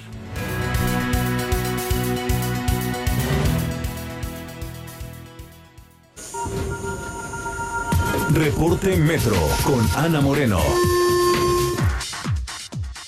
Ana Moreno, ¿qué tal? Buenos días. Hola, muy buen día, Lupita, Sergio, un saludo al auditorio. Les comento que a esta hora la red opera con afluencia alta en las líneas 1, 3, 8, 9, A y B, con un intervalo entre cada tren de aproximadamente cuatro minutos. En el resto de las líneas, la afluencia va de baja moderada con avance continuo. Recordarles que la línea 12 se encuentra fuera de servicio. En apoyo a las y los usuarios, la red de transporte de pasajeros RTP brinda, brinda servicio perdón, durante el horario habitual del metro en ambas direcciones a lo largo de toda la línea 12. Es importante planificar su viaje y anticipar su salida. Para continuar informados sobre el estado de la red, pueden consultar nuestras redes sociales oficiales, arroba metrocdmx o consultar nuestro sitio web. Esta es la información. Que tengan un excelente fin de semana. Gracias. Buenos días, Ana. Muy buen día. Hasta luego. El senador por Morena Martí Batres presentó ayer una iniciativa de reforma a la Ley General de Instituciones y Procedimientos Electorales que busca impedir que los consejeros electorales emitan opiniones que favorezcan o perjudiquen a los actores políticos. En principio parece pues parece muy justo, ¿no? No deberían ser juez y parte los consejeros electorales, pero la pregunta es si lo están siendo. En fin, yo quiero agradecer a Arturo Sánchez Gutiérrez, investigador de la Escuela de Ciencias Sociales y Gobierno del TEC de Monterrey, así como ex consejero del INE. Eh, Arturo es una persona que ha estado, pues no solamente ese tiempo, sino mucho tiempo involucrado en temas electorales y para mí siempre es un gusto conversar con él. Arturo, ¿cómo estás? Buenos días. Buenos días, estimado Sergio, qué gusto. Arturo, cuéntanos en primer lugar, ¿tú sientes que los consejeros electorales han sido juez y parte? ¿Están siendo, eh, están siendo activistas en favor de algún partido político? Bueno, eh, eh, yo desde luego no lo creo. Eh, pero creo que hay que poner en contexto a los eh, eh, radioescuchas sobre este tema. Eh, ser consejero electoral implica una especie de, desde luego, respeto a la Constitución y a las leyes, etcétera, etcétera, pero hay un principio fundamental que es muy evidente cuando se viola, que es la imparcialidad si los consejeros no son imparciales, inmediatamente los propios consejeros le reclaman a eh, quien haya incurrido en una situación así que no debe de eh, caerse en ese tipo de manifestaciones u opiniones. Ahora, ciertamente los consejeros electorales no solamente opinan sobre el proceso electoral, porque el INE tiene muchas más funciones que eh, eh realizar eh, con base en lo que la ley establece para el Instituto Nacional Electoral, por ejemplo, el desarrollo de la cultura cívica, la promoción de la democracia, son fines institucionales. Y en ese sentido sí hay que opinar de los riesgos en los que está incurriendo la democracia en el mundo, los retos que se están enfrentando en México, y en otros países cuando eh, eh, prácticas no democráticas se ponen eh, a la luz del día y en términos generales eso no son opiniones, son análisis distintos que hacen los consejeros electorales en relación a todas estas temáticas. Entonces, la respuesta es no, no creo que estén siendo juez y parte, creo que están aplicando la ley, hay argumentaciones difíciles, duras, en la mesa del Consejo General, todos los consejeros hacen uso de esa palabra y los partidos políticos están ahí presentes. Si alguien ah, eh, dijera en esa mesa que alguien está tomando partido, bueno, pues serían los propios partidos los que tendrían que, eh, que reclamar. Y no es el caso. Hay un debate serio, sí, pero ese debate se hace público. Eh, lo dan a conocer ustedes en los medios, eh, eh, en los tweets, etcétera, etcétera, pero eso no implica necesariamente una violación a ninguna ley y sobre todo el principio de imparcialidad. Arturo, ¿tendrían que callarse los consejeros de aquí en adelante, no decir absolutamente nada por el pues momento que vivimos, por la situación tan polarizada que vivimos? Pues yo creo que el primero que se tendría que callar al respecto sería el presidente de la República. van tres días consecutivos en que está interfiriendo directamente a través de la mañanera en la elección, cosa que está prohibida. Es más, ya la sala especializada le exhortó al presidente de que deje de intervenir. Entonces, si lo que se quiere es un desarrollo institucional sin ruido en este tipo de cuestiones, pues hay que empezar por eh, mantener lo que dice la ley al respecto. Y no creo que deban callarse los consejeros, van a tener sesiones de consejo todavía muy intensas antes de la jornada electoral. Los partidos van a reclamarle al INE muchas eh, eh, cosas el INE va a defender sus posturas. Otros partidos le van a reclamar al, INE que no esté actuando en contra de ciertas eh, eh, políticas que se ejerzan y en ese sentido, bueno, pues ese debate es el debate democrático. Pero lo que no se vale es debatir violando la ley. Y ese es el, problema que yo creo que está, ocurriendo ahorita, Lupita, que es un poco el problema de la polarización que estamos eh, viviendo en el debate público. Arturo, hay quien dice, sin embargo, que tanto Ciro Murayama como Lorenzo Córdoba han sido demasiado visibles, que están participando demasiado en redes sociales, expresando puntos de vista y que esto le hace daño a la democracia. Hay otros consejeros que, que no tienen esta alta visibilidad de Ciro y de Lorenzo Córdoba. ¿Qué piensas tú de eso? Bueno, yo recuerdo cuando estaba ahí, eh, justamente es la labor del consejero eh, eh, eh externar claramente, aclarar, traducir lo que hace el INE. El INE hace muchas cosas, Sergio. El INE eh, pasa por muchos procesos. El INE tiene que explicar y traducirle a la gente lo que eh, lo que hacen sus decisiones y demás. Veamos, por ejemplo, el ejemplo que está poniendo la consejera Carla Humphrey al promover constantemente en sus redes sociales, en sus discursos, en sus participaciones, el respeto al derecho de los, de los derechos de la mujer, a las candidatas, a acabar con la violencia de género, bueno, y lo hace de una manera muy, muy eh, eh, eh, adecuada y muy intensa. Bueno, eso es la labor que se tienen que hacer, explicarle a la sociedad que el respeto, por ejemplo, a los derechos de las mujeres es también un valor de la democracia, y creo que Ciro y Lorenzo pues hacen exactamente lo mismo, otros consejeros también. Ojalá todos pudieran explicarnos constantemente este tipo de valores y así tener mucha más claridad de lo que estamos luchando todos los mexicanos para construir eh, eh, la democracia. Entonces, a mí no me parece que eso sea eh, contrario a la ley, desde luego, y ni que sea una actitud que viole o lastime a ningún partido. defender las posturas institucionales es simple y sencillamente defender a una institución que es responsable de justamente organizar las elecciones por un lado, pero también de difundir los valores democráticos.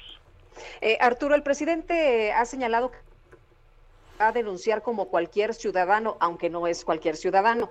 Eh, cuando alguien le dice que está violando la ley, salen sus simpatizantes a decir que esto antes no pasaba. ¿Antes esto no pasaba, Arturo?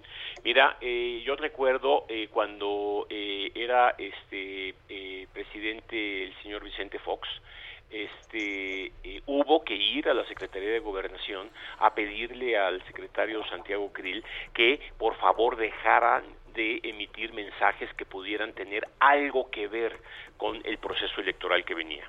Eh, y era una eh, postura del INE en donde sí, en efecto, notábamos que había una presencia y una serie de mensajes que no eran lo más conveniente para un buen desarrollo eh, democrático. Eso me acuerdo que ocurrió y ocurrió porque pues era necesario hacerlo. De hecho, de hecho, una de las quejas fundamentales después de la elección fue la intervención del presidente en la elección. El tribunal argumentó que eso no era importante. Bueno, pues eso que nosotros notábamos en aquellos años eres cacahuates en comparación con la intervención directa del presidente de la República al decir que eh, un candidato en un estado como Nuevo León está violando la ley y defender a su partido. Eso es lo que lo que no debe no debe ocurrir. Entonces eh, eh, antes sí sí pasaba pasaba, sí se le exhortaba y todo, no había las leyes que, que, existen hoy. Hoy la ley lo dice claramente. En los, eh, al principio del siglo no existía una ley que obligara, por ejemplo, al gobierno a bajar la propaganda gubernamental durante la campaña electoral. Hoy sí la hay. En consecuencia, bueno, pues es lo que hay que hacer. Mira, es quizá una ley demasiado exagerada, muy restrictiva, pero hoy por hoy es la ley y así como el presidente de la República cuando fue candidato exhortaba y, reclamaba que eh, la, presidencia de la República estaba interviniendo tanto en el 6 como en el 12, bueno, pues ahora lo que se pide es que el comportamiento sea similar. Arturo, ¿tú piensas que el INE, como ha dicho el propio presidente, es, uh, es enemigo del presidente, enemigo de Morena?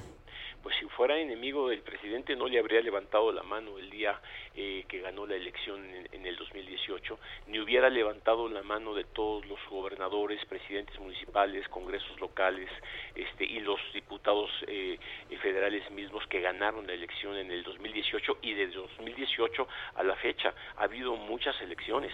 Y en todas las elecciones que hemos tenido desde el 18 para acá ha habido un intercambio muy grande de, de partidos en el poder en los diferentes niveles en todos los niveles, desde gubernaturas hasta eh, presidentes municipales. Y en todos los casos han ganado a veces Morena, ha ganado el PRI, ha ganado el PAN y han perdido otros. Y en ese sentido, pues yo no veo ninguna enemistad o ningún problema en específico. Si se respeta la ley, claro, pues evidentemente hay eh, partes en donde algún partido siempre se sentirá este, eh, agraviado. Todos los partidos, todos los partidos se sienten agraviados cuando el INE pone una multa cuando fiscaliza sus gastos de campaña o de precampaña y demás. Cuando la ley dice que hay que quitar candidaturas y el INE lo hace, pues desde luego que Morena se siente agraviado y va al tribunal y el tribunal es el que toma la última palabra. Y eso es lo que ha ocurrido. Ese es el sistema que nos dimos. Por si el INE se equivoca, hay un tribunal que resuelve. Entonces, no creo que haya un problema de enemistad. Es un problema de seguimiento y cumplimiento de la ley. Y eso es un poco las reglas con las que estamos jugando en esta democracia. Y es eh, eh, un poco lo que hay que fortalecer. Sí, nada, nada más grave que desconocer al, al árbitro electoral en plena final del Mundial imagínate que en la, eh, eh, al faltando 10 minutos para que para que te, eh, eh, toque el silbatazo final el árbitro de la final del mundial uno de los equipos dice oiga usted y empiece a bloquear y empiece a hacer tiempo y todo eso en contra del árbitro ni siquiera en contra del otro partido sin, del, del, otro equipo sino en contra del árbitro. Bueno, bueno pero eso te ayuda a generar desconfianza no desde luego ese es el problema. ¿Qué necesidad de generar desconfianza cuando estamos a 28 días de la jornada electoral?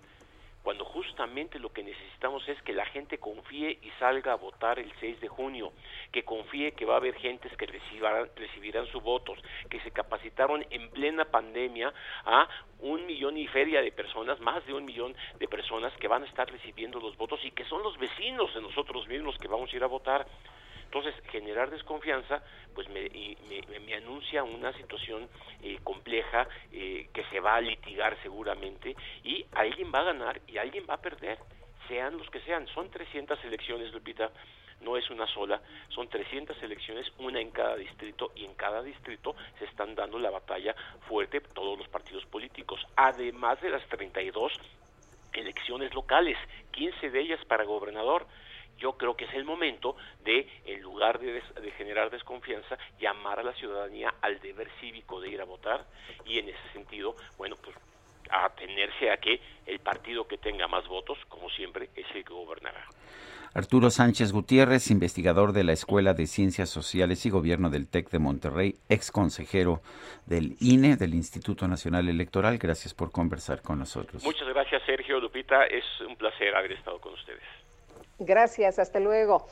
Bueno, y entre el 7 de septiembre de 2020 y el 30 de abril del 2021, el indicador de violencia política en México de Etelect registró un total, escuche usted el dato, ¿eh? no es cualquier cifra, 476 agresiones contra políticos y candidatos.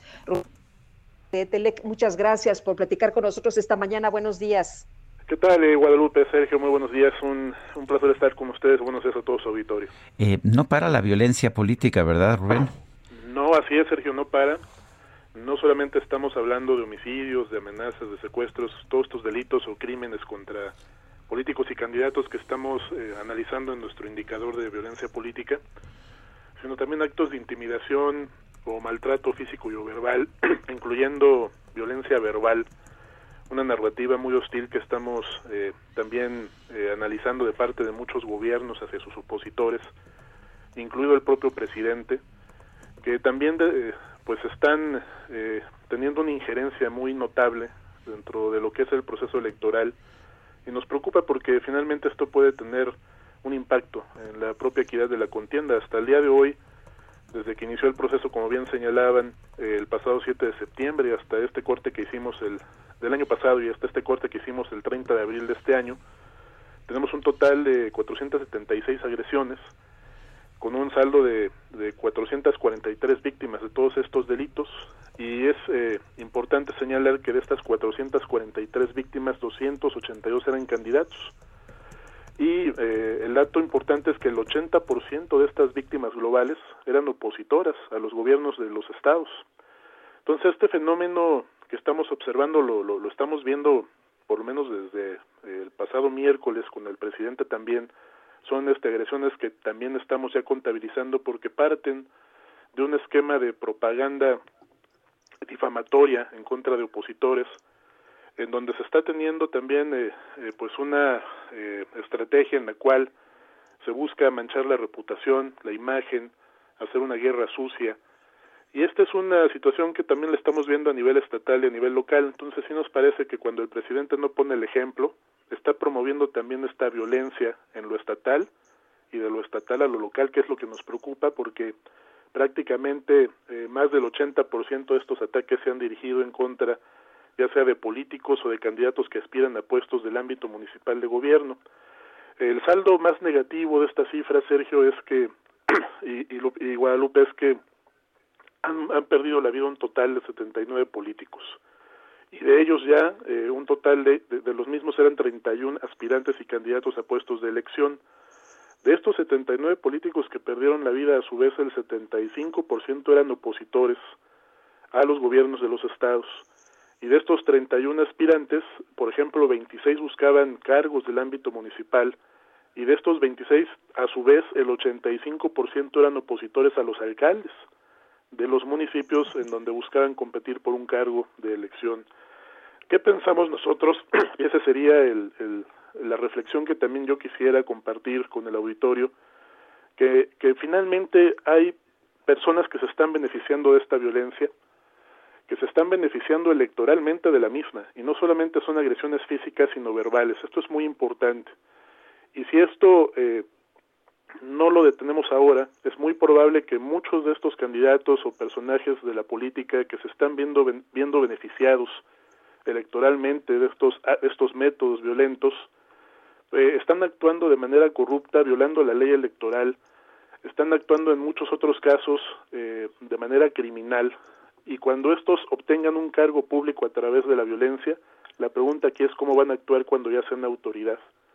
Es un claro. altísimo riesgo de que tengamos eh, a futuro eh, autoridades corruptas, negligentes, que incluso pongan en riesgo a la propia ciudadanía, por ejemplo, al, al, al desarrollar obra pública bajo el manto de la corrupción como lo que estamos viendo en el metro de la ciudad. Esto es inadmisible y me parece que como electores no podemos esperar desafortunadamente nada, nada de parte de la autoridad para detener esta violencia que tiene un impacto electoral político, un impacto en nuestras vidas, pero sí tenemos la oportunidad de evaluar qué candidatos están obteniendo una candidatura a partir de la violencia y sobre todo obteniendo un cargo público a partir de la misma, desplazando un opositor, y tenemos la oportunidad por lo menos de detener esto, de frenar ese tipo de perfiles en las urnas. Yo sí invitaría a la ciudadanía a que tome en cuenta eh, esta situación, de que vote de manera informada, y de que contribuya a que evitemos eh, el, el, a este tipo de perfiles que puedan acceder al poder a través de la violencia porque esto puede tener al final un impacto en nuestras vidas y al final las víctimas podemos ser todos nosotros.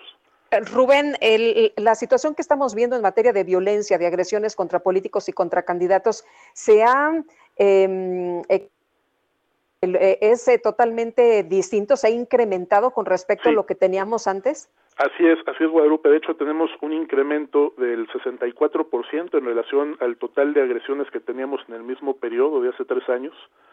Esto es muy muy importante porque a pesar de ser una elección donde no está la carga de, de, de la elección presidencial, no todo el todo el peso que tiene. Uh -huh. Son las intermedias, ¿no? Poder. Así es, ¿no? Se ha incrementado a tal grado esta situación. De hecho, también en el número de aspirantes asesinados esa cifra ya se igualó si comparamos el mismo corte, ¿no? El 30 de abril del 2018, en aquel entonces ya habían asesinado a 31 aspirantes con respecto a los 31 que, que ya han asesinado en este periodo. Entonces, lamentablemente sí considero también que esta situación que ocurre a nivel federal contradice el propósito de las mesas de seguridad, porque por un lado, estás estableciendo un mecanismo de denuncia para todos aquellos candidatos a nivel estatal o municipal que estén enfrentando una situación de amenaza, pero por el otro los estás estigmatizando, los estás poniendo en un lugar en donde los calificas como la mafia. Esto no puede seguir así, no se puede promover la violencia desde el gobierno federal hacia todos los candidatos que no comparten su punto de vista o que tengan un proyecto de gobierno diferente. Entonces esto no promueve y no abona a un clima de paz y de legalidad y a, y a tener un piso parejo en la competencia político-electoral, estimada Guadalupe. Pues inquietante y, y, es un llamado, me parece, Rubén, que hay que hay que considerar. Gracias por conversar con nosotros esta mañana. Muchas gracias, Sergio. Un abrazo para los dos. Buenos días. Gracias. Hasta luego, Rubén. Muy buenos días. Bueno, pues sí me preocupa, sí preocupa la violencia, sí preocupa este clima de polarización, este clima de linchamiento. Eh, siempre, siempre hemos visto violencia en los procesos electorales, pero no la violencia que estamos viendo en estos momentos. Creo que el llamado de atención que nos ofrece Rubén Salazar de Etelect es un, es un llamado de atención que debemos de tomar muy en cuenta. Pues sí, más cuando nos dice eh, en qué medida están incrementando, Sergio, estos actos de violencia, la verdad es que preocupa a cualquiera. Bueno, son las 8 de la mañana, 8 de la mañana con 53 minutos. Hace unos minutos se dieron a conocer las cifras de pues del desempleo y la creación de empleos en los Estados Unidos. Se esperaba la creación de un millón de empleos, se crearon solo 266 mil. La tasa de desempleo sube a 6.1%. Esto señala que pues la recuperación económica que todo el mundo ha estado aplaudiendo en estas últimas semanas no es tan sólida como se esperaba. Por lo pronto, la creación de empleos muy decepcionante el pasado mes de abril. Vamos a una pausa. Guadalupe Juárez y Sergio Sarmiento estamos en el Heraldo Radio.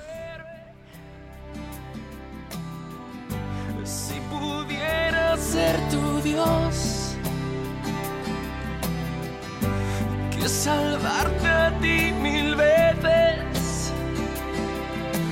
Puedes ser mi salvación.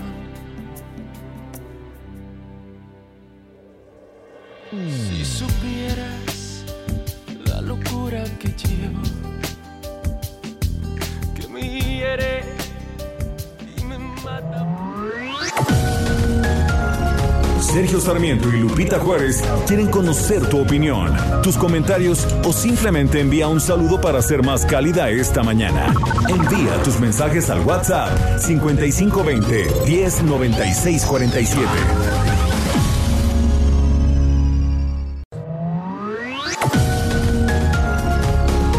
Continuamos con Sergio Sarmiento y Lupita Juárez por El Heraldo Radio.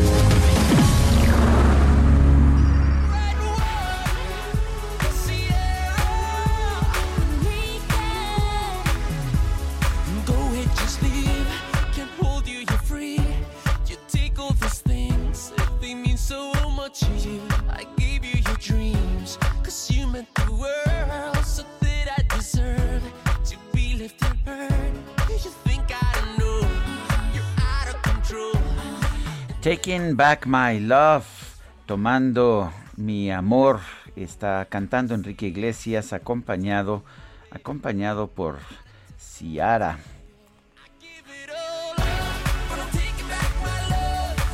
Y Enrique Iglesias es un cantante que igual interpreta en español que en inglés.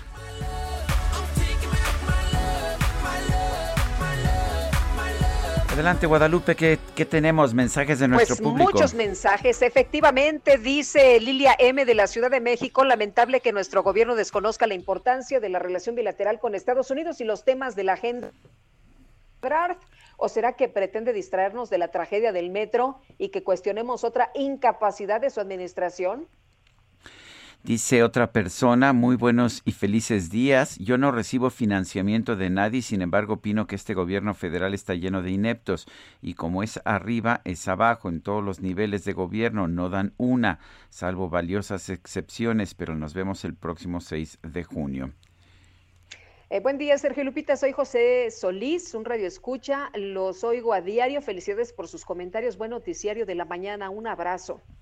Son las nueve de la mañana con dos minutos después de que se dio a conocer que la información de la cuenta pública revelaba un subejercicio en el presupuesto del metro durante el 2020. La jefa de gobierno de la Ciudad de México, Claudia Sheinbaum, presentó información en su conferencia matutina que no corresponde que los con los datos que oficialmente se entregaron al Congreso capitalino. Lo que se dice es que pues que no hubo un subejercicio. Leonardo Núñez González es investigador de Mexicanos contra la corrupción y la impunidad, así como analista político. Leonardo, ¿cómo estás? Muy buenos días. Hola, ¿qué tal? Muy buenos días. A ver, ¿hubo o no hubo subejercicio? Parece que lo que hubo fue una reducción del presupuesto, pero que no necesariamente subejercicio, por lo menos eso es lo que señala la jefa de gobierno. Eh, pues sí, esta, esta, es la información que presenta la jefa de gobierno eh, y ante la cual hemos eh, reaccionado desde, desde la mañana misma posterior al, al, incidente, bueno, a la tragedia que pasó en la línea 12. Eh, la jefa de gobierno nos dijo abiertamente que no habían habido recortes ni subejercicios.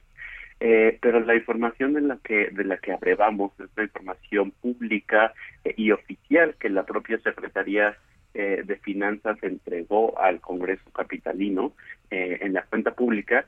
Y ahí lo que nos revelan es que el, el presupuesto modificado que se presentó eh, en la conferencia de la otra no corresponde con el que ellos mismos reportaron eh, y en donde se reconoce la existencia de un subejercicio eh, y si consideras el presupuesto modificado y el gasto final, eh, hay un subejercicio de 587 millones de pesos. Eh, y esto, eh, vaya, la, insistimos, esta información dictaminada y final que entregó el propio gobierno eh, al Congreso Capitalino esta semana con la cuenta pública. Leonardo, esto significa que, a ver, sí hubo un subejercicio y como tú nos lo presentas en tu cuenta de Twitter, fue de 8.7%. Así es, es, es de 8.7% si, si consideras eh, la diferencia entre lo que se ejerció y entre lo que estaba originalmente planificado.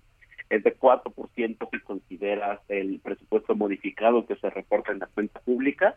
Eh, eh, en fin, estamos, el, el punto es la de algo que se declara como inexistente por parte de la autoridad, ¿no? Y ese es eh, el debate en el cual también creo que tenemos que insertarnos. Eh, eh, hay una negativa a tratar a reconocer que ha habido problemas de presupuesto, que han tenido recortes, ¿no? Hoy, en 2021 el metro va a tener el presupuesto más bajo en los últimos nueve años eh, y eso también pues debe formar parte de la discusión pública que se debe tener sobre qué tenemos que hacer con el metro hacia adelante y también que puede, eh, eh, si bien no explicar directamente, pero sí ayudarnos a entender la situación en la que se encuentra el metro en este momento. El, si vemos la, los presupuestos, eh, nos remontamos a varios años, sí ha habido una disminución de los presupuestos del metro en los últimos años. ¿Estoy en lo cierto o me equivoco?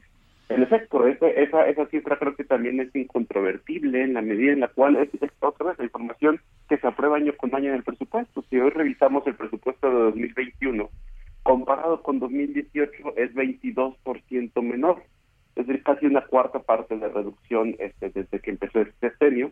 Y si lo comparamos en, en, en hacia más hacia atrás, eh, pues ya, ya, ya se los adelantaba. Este es el presupuesto más bajo en los últimos nueve años. ¿no? Estamos prácticamente en los mismos niveles que tenían en 2012, ya, ya considerando la inflación y desplazando. Entonces, eh, pues que, después de una década estemos gastando exactamente lo mismo, eh, claramente poner una situación de estrés eh, y de y de escasez de recursos que pues también eh, se correlaciona con esto que hemos visto no solamente en esta tragedia sino pues a lo largo de los últimos años una serie de incidentes de los cuales pues no teníamos memoria no y que desafortunadamente además todos han costado vidas Leonardo, ¿nos repites de dónde sacas estos números? Porque pues hay muchos que, que no coinciden y menos cuando vienen los datos de mexicanos contra la corrupción y la impunidad, ¿no? Claro, pues eh, lo que también nosotros siempre ponemos por delante es que cualquier dato es completamente eh, verificable y en este caso los datos corresponden a la cuenta pública de la Ciudad de México que se entregó esta semana por parte de la Secretaría de Administración y Finanzas del Gobierno de la Ciudad de México. Leonardo... O sea, son datos del, del, oficiales, pues. Sí, en efecto, en efecto, son datos oficiales y de acuerdo con la Constitución de la Ciudad de México, esta información tiene carácter definitivo sobre eh, para informar cómo se gastó el año anterior. Entonces, eh, también por eso las notas que hemos publicado, primero señalando que sí existía y luego eh, pues contestando este redoble de información, eh, este esta doble apuesta por parte de las empresas de decir no hubo un subejercicio y presentando datos pues que no corresponden con la cuenta pública. Y eh, pues para nosotros también aquí hay un tema que vale la pena discutir porque pues tenemos que ponernos de acuerdo sobre los términos de, de, la discusión. Si los dos estamos viendo números diferentes y, creyendo que es la realidad, pues también tenemos que aclarar qué está pasando aquí.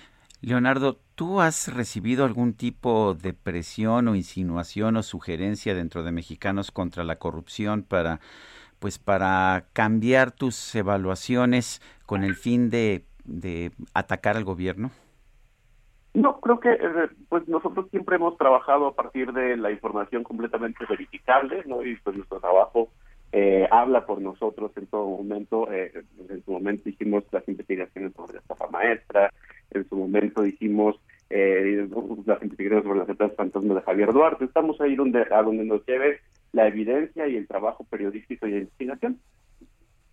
Hoy es una organización que está dedicada a pegarle al gobierno de Andrés Manuel López Obrador, financiada desde Washington. Eh, no, de ninguna manera tenemos ninguna agenda más allá de la construcción del Estado de Derecho. Muy bien, pues Leonardo, como siempre agradecemos que puedas platicar con nosotros y más de estos temas importantes para los ciudadanos encantados como siempre y que tengan muy buen día y invitarlos a que consulten la información que es información pública. Gracias. Es Leonardo Núñez González, investigador de Mexicanos contra la Corrupción y la Impunidad, analista político. Yo lo sigo, de hecho, desde hace bastante tiempo. Adelante. Lo hemos entrevistado con eh, información de su libro. Te acordarás que publicó hace mucho, cuando decían que se cañaban como momias, que él publicó un libro bien interesante sobre el gasto del gobierno de Peña Nieto, por ejemplo. Y, y bueno, ahorita menciona investigaciones del exgobernador de Veracruz o la estafa maestra, que en ese entonces, pues sí le gustaba la investigación de mexicanos contra la corrupción a personajes como el ahora presidente Andrés Manuel López Obrador. Pero bueno, rápidamente vámonos con Carlos Navarro. Carlos, ¿qué más tienes esta mañana? Buenos días. Buenos días, Sergio Lupita. Les saludo con gusto a ustedes al auditorio y comentarles que el sistema de transporte colectivo Metro ha tenido recursos suficientes. Así lo afirmó la jefa de gobierno Claudia Sheinbaum tras los señalamientos sobre el presupuesto de este organismo. Ayer en videoconferencia de prensa la mandataria aseguró que no van a escatimar en los montos para operación y mantenimiento de este organismo. Escuchemos. Entonces el Metro ha tenido recursos suficientes. No vamos a escatimar nunca, jamás en el recurso que se requiera para operación y mantenimiento. Esta falsa idea que ha estado diciendo alguien de que es por un asunto de austeridad no tiene absolutamente nada que ver. La austeridad republicana para nosotros lo que significa es la disminución de o la erradicación de los gastos suntuarios del gobierno, suntuario, pero no ha habido una reducción en la operación y mantenimiento de las distintas áreas del gobierno, incluido el metro de la Ciudad de México. En 2020, los capítulos 2000 y 3000 del metro que consisten en el gasto de materiales, suministros y, y también refacciones se destinaron 6.671 millones de pesos, 690 millones menos en comparación con 2019. Sin embargo, la titular de la Secretaría de Administración y Finanzas, Luz Elena González, reiteró que en términos de mantenimiento no ha habido reducciones. Escuchemos. Reiterarles que en términos de mantenimiento no se ha reducido ni un peso el presupuesto. El presupuesto en mantenimiento y en servicios, en refacciones, que son lo, lo que ayuda al mantenimiento, no, no ha caído. También comentarles que la remoción de escombros que son producto del colapso del viaducto elevado de la línea 12 fue explicada por la jefa de gobierno. Escuchemos. Eh, lo único que se retiró fue el tren, algo, algunos eh, material que quedó, digamos, fuera del área, y la fiscalía solicitó que se quitara parte de esta piedra del balastro que sostiene las vías para poder iniciar a sacar corazones eh, del material para poder saber la calidad de los materiales. Eso fue lo que se hizo y hasta que no lleguen los peritos internacionales, hagan su revisión, etcétera, no va a haber el movimiento de las traves o de la trave, que fue la que sufrió el incidente. El miércoles pasado, la remoción de escombros en la zona del colapso inició a las 16 horas. Peritos de la Fiscalía General de Justicia Local están atentos a estos movimientos. Sergio Lupita, la información que les tengo. Carlos. Carlos Navarro con la información. Son las nueve con once minutos. Ciro Murayama, consejero del INE, de quien hablábamos precisamente hace unos minutos, eh, acaba de decir en su cuenta de Twitter lo siguiente. Perdón. La Comisión de Fiscalización del INE México determinó imponer sanciones económicas a precandidaturas que incurrieron en omisiones de fiscalización en San Luis Potosí. Las versiones de que habría cancelación de candidaturas fueron mera especulación y falsa victimización. Punto. Es lo que dice Ciro Murayama, consejero electoral del INE. Son las nueve de la mañana con doce minutos. Legisladores de Morena rechazaron todas las propuestas presentadas por el bloque de oposición para investigar, citar a reuniones de funcionarios o para exhortar a la jefa de gobierno de la Ciudad de México, Claudia Sheinbaum, en temas relacionados con el derrumbe en la estación Olivos de la línea 12 del metro. Kenia López Rabadán es presidenta de la Comisión de Derechos Humanos del Senado de la República la tenemos en la línea telefónica. Senadora López Rabadán, buenos días. Gracias por tomar esta llamada. Hola, ¿qué tal? Buenos días a ti, a tu auditorio. Sí, efectivamente, el día de ayer en el Congreso mexicano se puso, querido Sergio, a consideración tres, tres temas que para la oposición yo presenté el punto de acuerdo. Eh, parecían, pues, de entrada racionales, lógicos, humanos, pero parece que para Morena, eh, pues no se le puede tocar ni con el pétalo de una coma, ni a Claudia Sheinbaum, ni a Marcelo Ebrard, ni a Mario Delgado. ¿Qué es lo que estábamos pidiendo en estricto sentido? Que se abriera una comisión de investigación. Segundo, que Marcelo Ebrard fuera a comparecer. Y tercero, que hubiera un grupo técnico, no político, técnico, que pudiera dar información eh, veraz, oportuna al Senado de la República, a la Cámara de Diputados, para así poder tomar decisiones al respecto. No estábamos, querido Sergio, pidiendo ni la renuncia de nadie, ¿no? Ni, así como, digamos, ahora quienes son gobierno y cuando eran oposición llegaban a, pues, sin, sin procesos de investigación, sin nada, llegaban a, a denostar, a violentar. No, lo que nosotros decíamos es, ante una tragedia... A ver, se nos cortó la llamada con la senadora Kenia López Rabadán, presidenta de la pues, Comisión de, Adelante, Lupita. Adelante. Ah, oye, pues eh, eh, interesante lo que está diciendo Kenia López Rabadán, no, no estaban pidiendo la renuncia de nadie, no estaban pidiendo el, eh, pues algo extraordinario, simplemente que fuera a comparecer, que fueran a comparecer varios exfuncionarios en su momento que tuvieron que ver con el metro, ahora funcionarios en otras posiciones y esta comisión la atención, no sé si a ti también, sobre pues eh, este rechazo, que no haya una comisión investigadora. Claro que nos han dicho que habrá una extranjera la que hará los peritajes. Eh, senadora eh, Kenia, el, punto de la, de la comisión de investigación me parecía realmente importante, independientemente de cualquier cosa. ¿Cuál, ¿Cuál era el argumento para tener esta comisión y cuál fue el argumento de Morena para rechazar la comisión de seguimiento?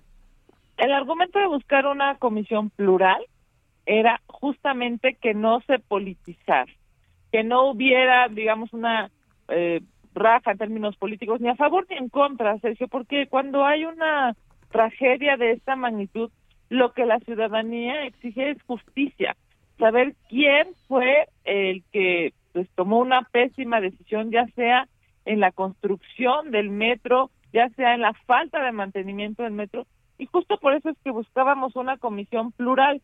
¿Cuál fue el argumento de Morena? Simple y sencillamente no querer abordar el tema, ¿no? Es, es algo muy lamentable porque me parece que es claro que los legisladores no son legisladores ni del presidente de la República ni de un partido, son legisladores de los ciudadanos. Eh, se ha dicho en diversos medios de comunicación, se ha visto en las redes sociales, pues que hay eh, una falta de empatía por parte del gobierno para con las víctimas, para con sus familias, eh, para las personas que, que han perdido a un familiar o para quienes hoy están luchando por eh, estar vivas a, propósito de este lamentable de esta lamentable tragedia.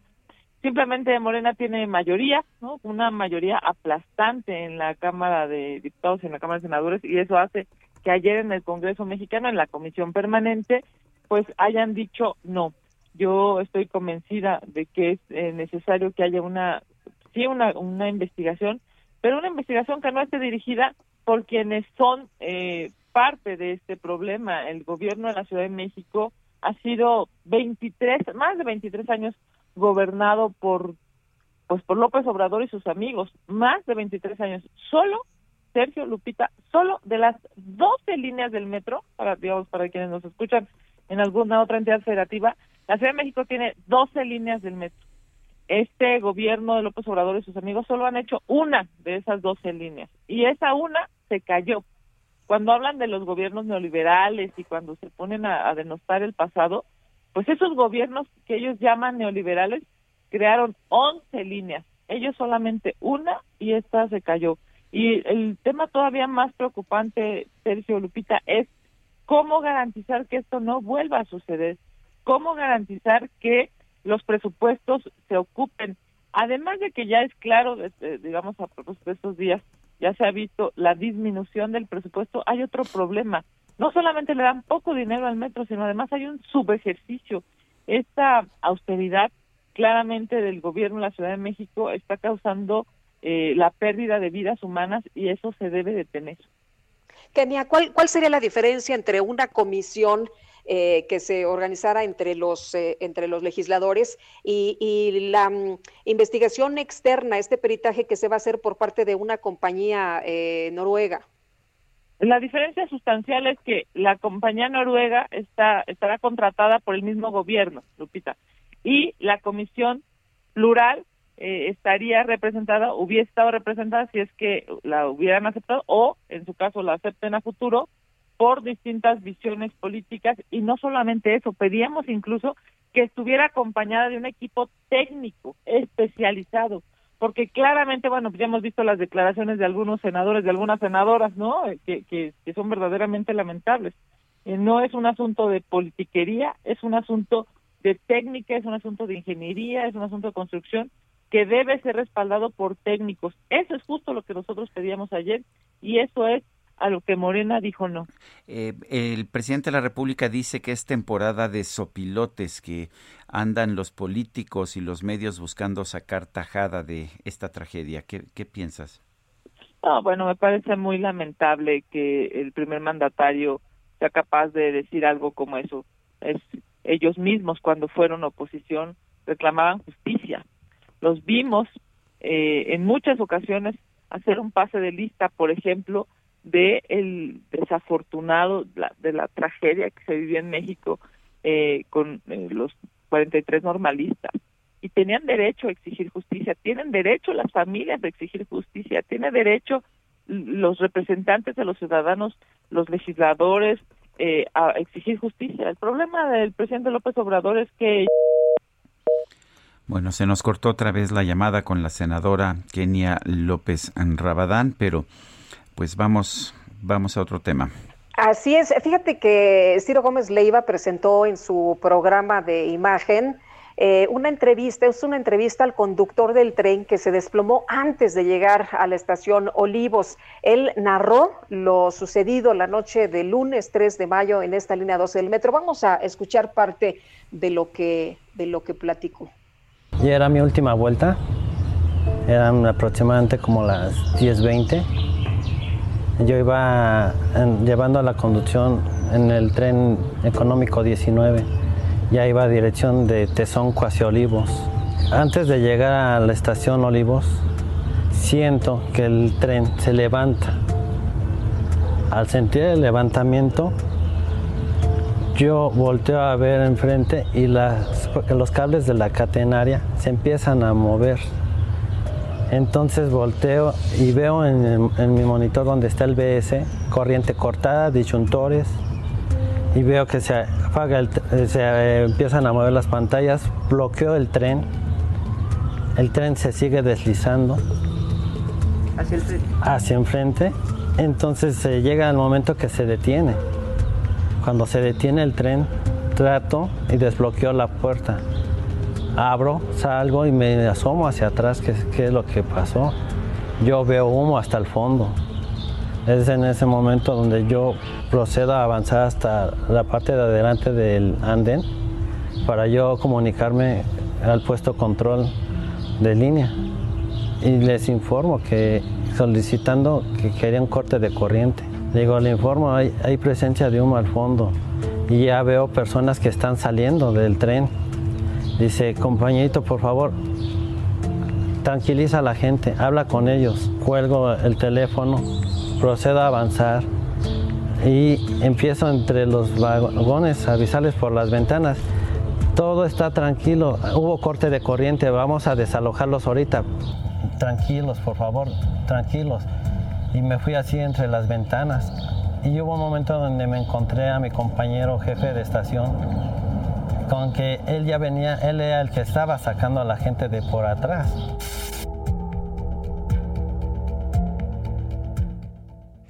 Bueno, pues esta, esta es la voz del conductor del metro eh, que estaba a cargo precisamente de, de, este convoy que se desplomó cuando cayó esta ballena, esta trave, antes de llegar, poco antes de llegar a la estación Olivos de la línea 12 del metro. Bastante tranquila es la narración que, que dio a conocer eh, Ciro Gómez Leiva en su programa de televisión y bueno, pues me parece que, que nos dice mucho del drama del momento a pesar de pues de la tranquilidad con la que asumió esta esta situación, ¿no es así, Lupita?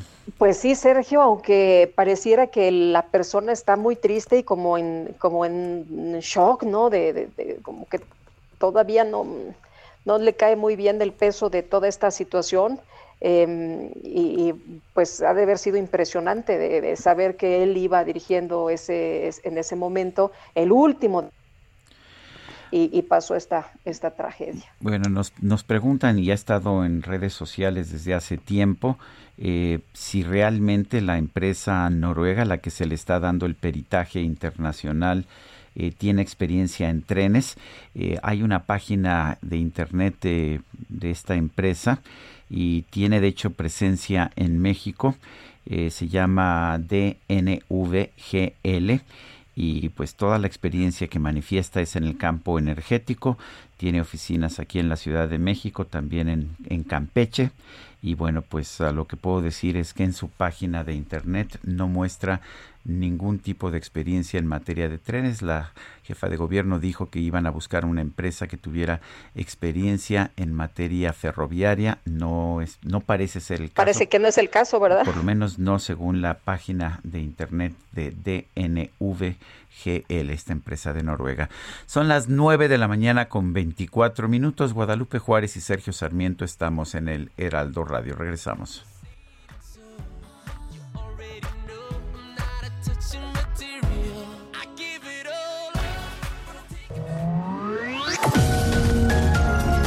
Sergio Sarmiento y Lupita Juárez quieren conocer tu opinión, tus comentarios o simplemente envía un saludo para ser más cálida esta mañana. Envía tus mensajes al WhatsApp 5520 109647.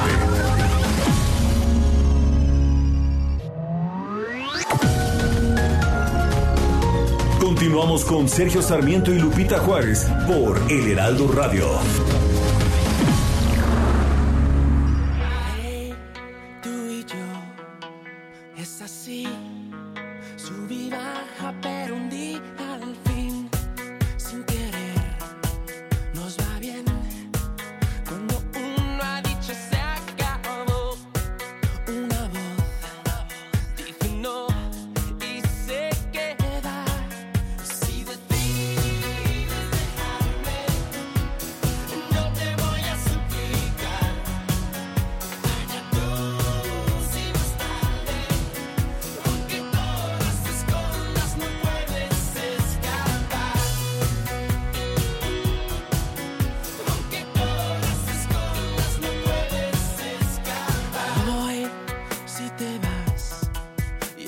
Escuchando música interpretada por Enrique Iglesias, quien mañana cumple años. Esto se llama Escapar.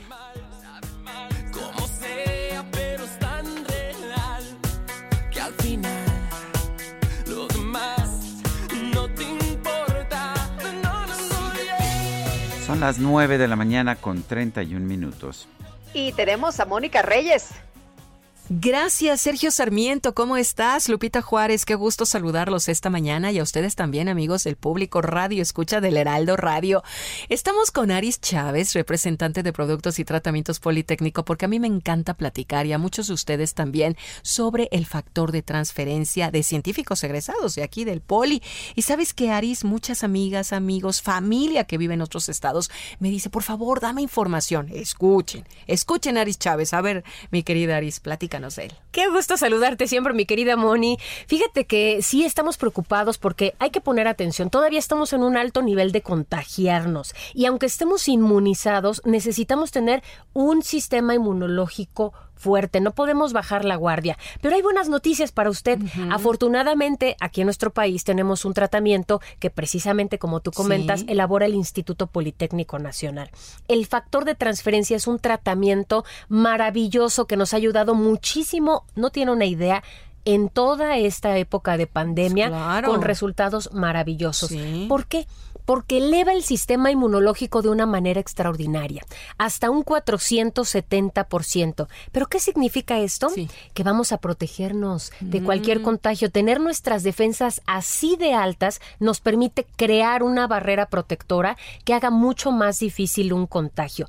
Y no solo eso, de manera preventiva sería lo ideal. Claro. Pero ¿qué pasa cuando ya tenemos una enfermedad? pasa? Como los las personas que tú me has comentado que te preguntan. Sí, claro. Podemos administrar cualquier cosa este tienen. tratamiento en más de 150 enfermedades. Tenemos resultados maravillosos en pacientes con diabetes, cáncer, lupus, obesidad, hipertensión, problemas cardiovasculares, artritis reumatoide, las enfermedades respiratorias. Lo hemos administrado con mucho éxito en esta época de pandemia. Atención, asma, bronquitis, neumonía.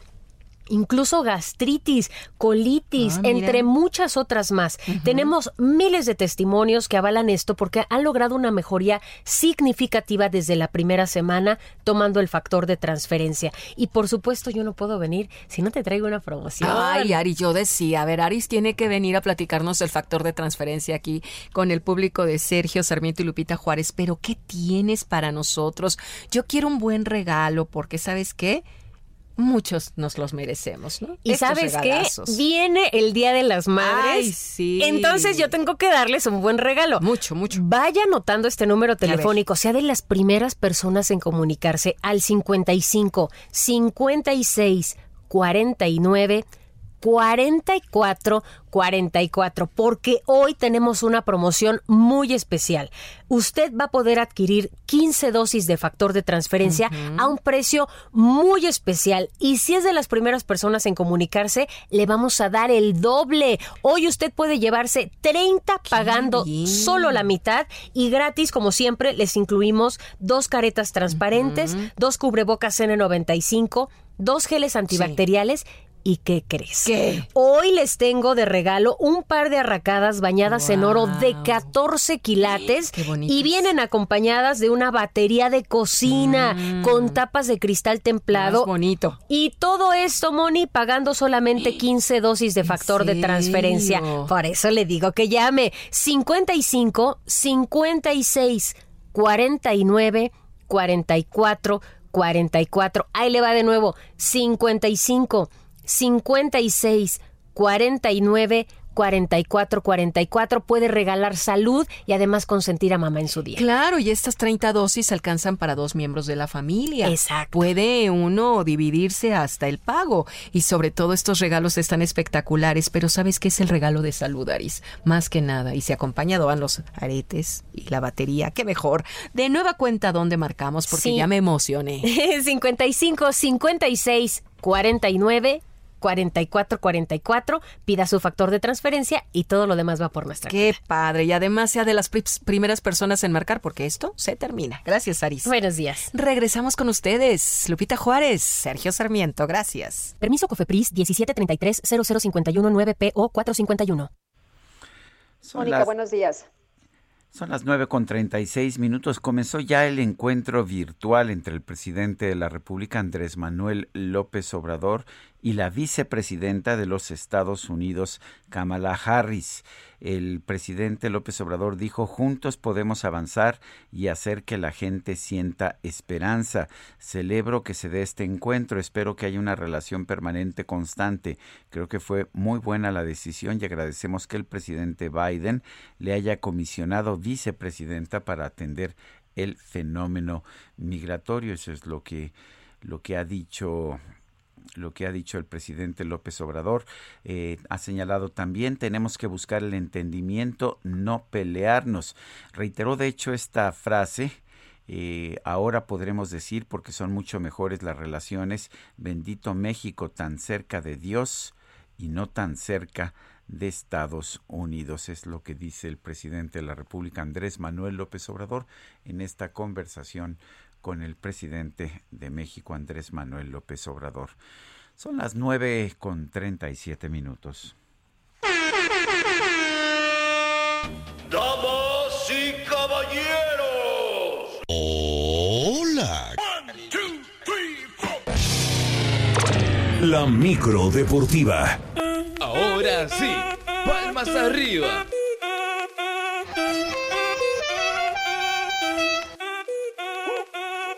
Si el ritmo te lleva a mover la cabeza y empezamos como es. Hoy, efectivamente, se nota que es viernes en esa micro deportiva. Julio Romero, ¿qué tal? Buenos días.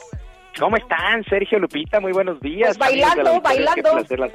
Sí, la verdad es que lo logramos. Llegamos a la otra orilla por fin es viernes y buen pretexto para ponerse a bailar como todos los viernes en esta micro deportiva. Oigan, antes de arrancar con toda la información, pues un abrazo a nuestro buen seguidor, a nuestro buen amigo Dagoch, que está de manteles largos, que está cumpliendo años, así es que pues nos había pedido música, pero ya la traíamos planeada, así es que pues que se ponga a bailar, le mandamos un fuerte abrazo que sean muchos años más. Felicidades hoy siempre al buen Dagoch, nuestro seguidor, que siempre nos escribe ahí vía Twitter.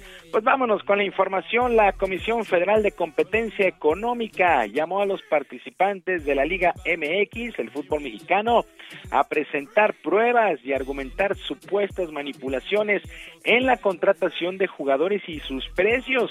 El organismo arrancó con las investigaciones en el 2018 cuando detectaron acuerdos para fijar y condicionar los precios de algunos fichajes de jugadores, así como los servicios que brindarían a los clubes, lo que se le conoce pues eh, aquí en el balompié como el pacto de caballeros.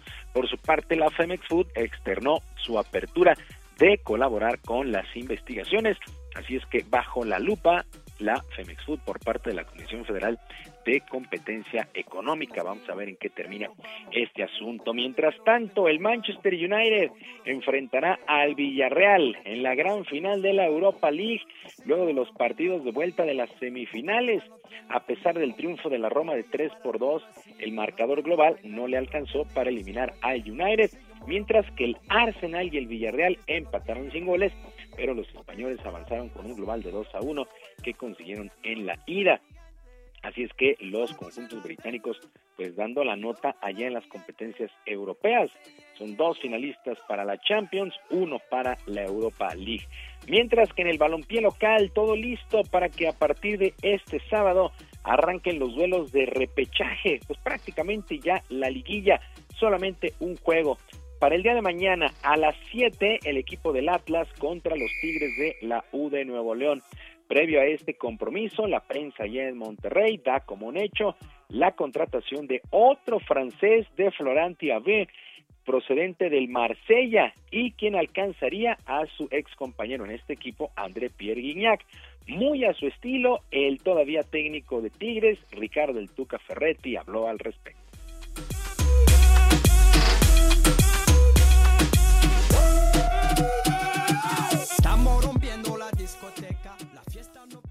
Yo no pedí ningún jugador, ni lo voy a utilizar. Pues la verdad no sé qué decirte, no es un jugador que yo lo voy a utilizar. Como mencionaste, yo estoy dedicado al partido del Atlas con los que yo tengo. O sea, esto ya será una cosa a futuro. Entonces, yo, para mí, ni me va ni me viene. Si yo siguiera, pues te podría decir, oye, yo diría,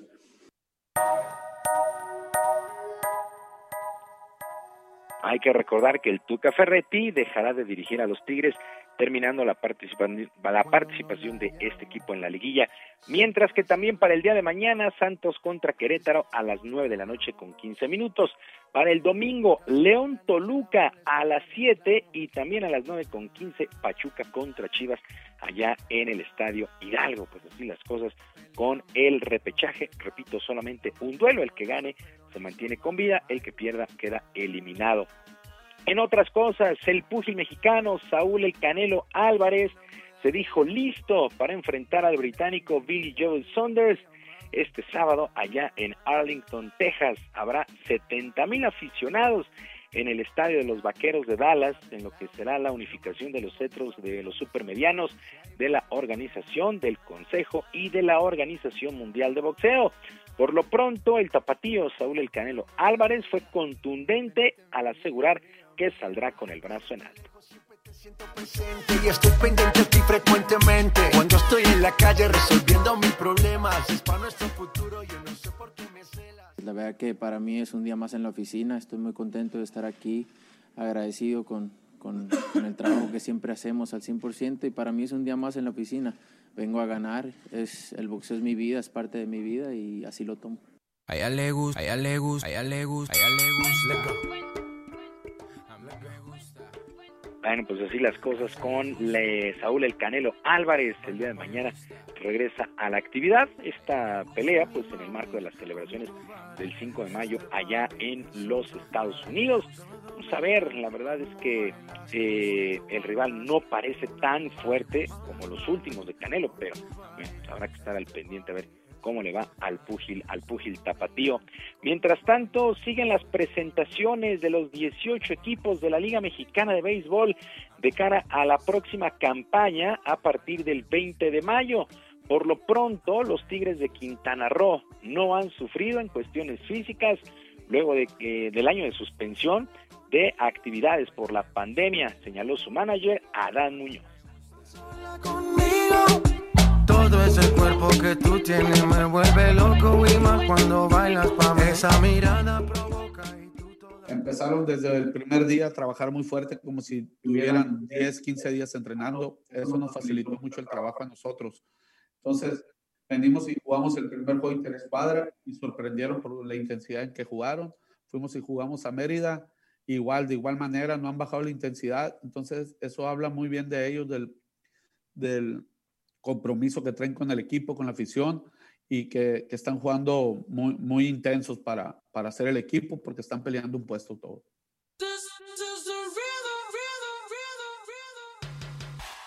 Bueno, a partir del 20 de mayo arranca la temporada en el béisbol de la Liga Mexicana, un calendario muy recortado, solamente a 66 juegos por novena. Hay dos nuevos equipos, el Águila de Veracruz y eh, los Mariachis de Guadalajara. Y en la recta final de la campaña regular en el básquetbol de la NBA, en resultados que llamaron la atención el día de ayer, el equipo de los Guerreros de Golden State logró imponerse 118 a 97 al Thunder de Oklahoma. En este duelo tuvo participación el mexicano Juan Toscano, jugó por ahí de 32 minutos, consiguió 7 puntos, eh, pues 9 rebotes la actividad de eh, Juan Toscano con los guerreros de Golden State. Eh, mientras tanto, los Mavericks de Dallas vencieron 113 a 109 a los Nets de Brooklyn.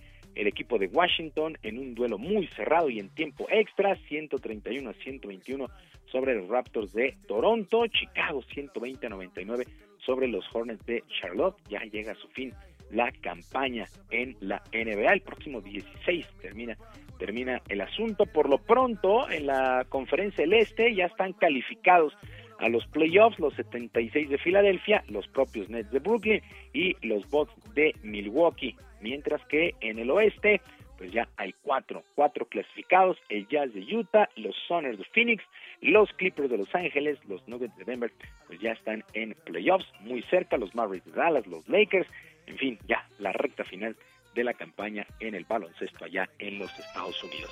Sergio Lupita, amigos del auditorio, la información deportiva este viernes, que es un extraordinario fin de semana.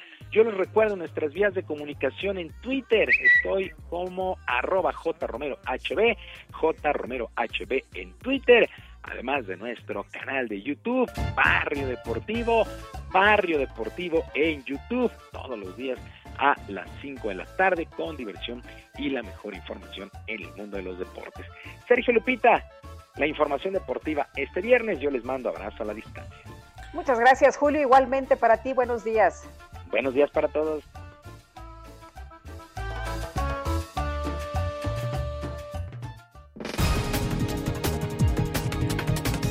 Son las 9 con 47. El presidente López Obrador informó que este jueves envió una nota diplomática a la Embajada de los Estados Unidos para pedir una explicación por el financiamiento que presuntamente le otorga la organización Mexicanos contra la Corrupción.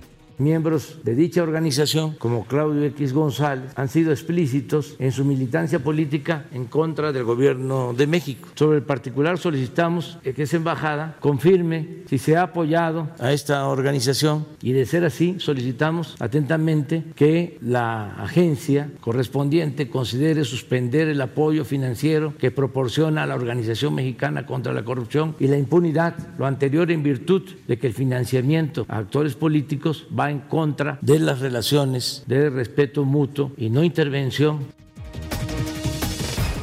Bueno, pues ¿qué creen? Arturo Saldívar, ya ven que ayer anduvo allí por Palacio Nacional, pues que se había reunido con el eh, director jurídico, pero el presidente también informó que ayer sostuvo una reunión con el presidente de la Suprema Corte de Justicia, Arturo Saldívar, pero aclaró que no hablaron sobre la reforma que amplía por dos años su gestión.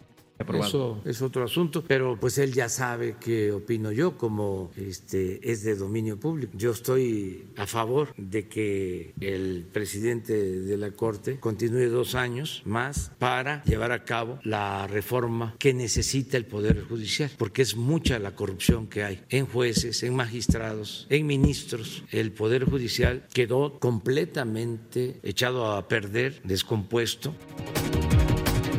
La empresa Facebook informó que en el mes de abril eliminó de su plataforma dos redes de cuentas que utilizaban identidades falsas para influir en las próximas elecciones de México. El Comité Conjunto de Vacunación e Inmunización de Reino Unido identificó 242 casos de coágulos sanguíneos en personas que recibieron la vacuna contra COVID-19 de AstraZeneca en ese país de entre más de 28 millones. Porque yo soy un idiota y he sufrido mil derrotas que no tengo fuerzas para defenderme. En TikTok, una joven llamada Nivin Jay relató que una vez estuvo a punto de salir con el famoso actor Ben Affleck, pero lo rechazó sin querer. Explicó que en la aplicación de citas por internet Raya fue contactada por el protagonista de Batman, pero lo ignoró porque pensó que era un perfil falso.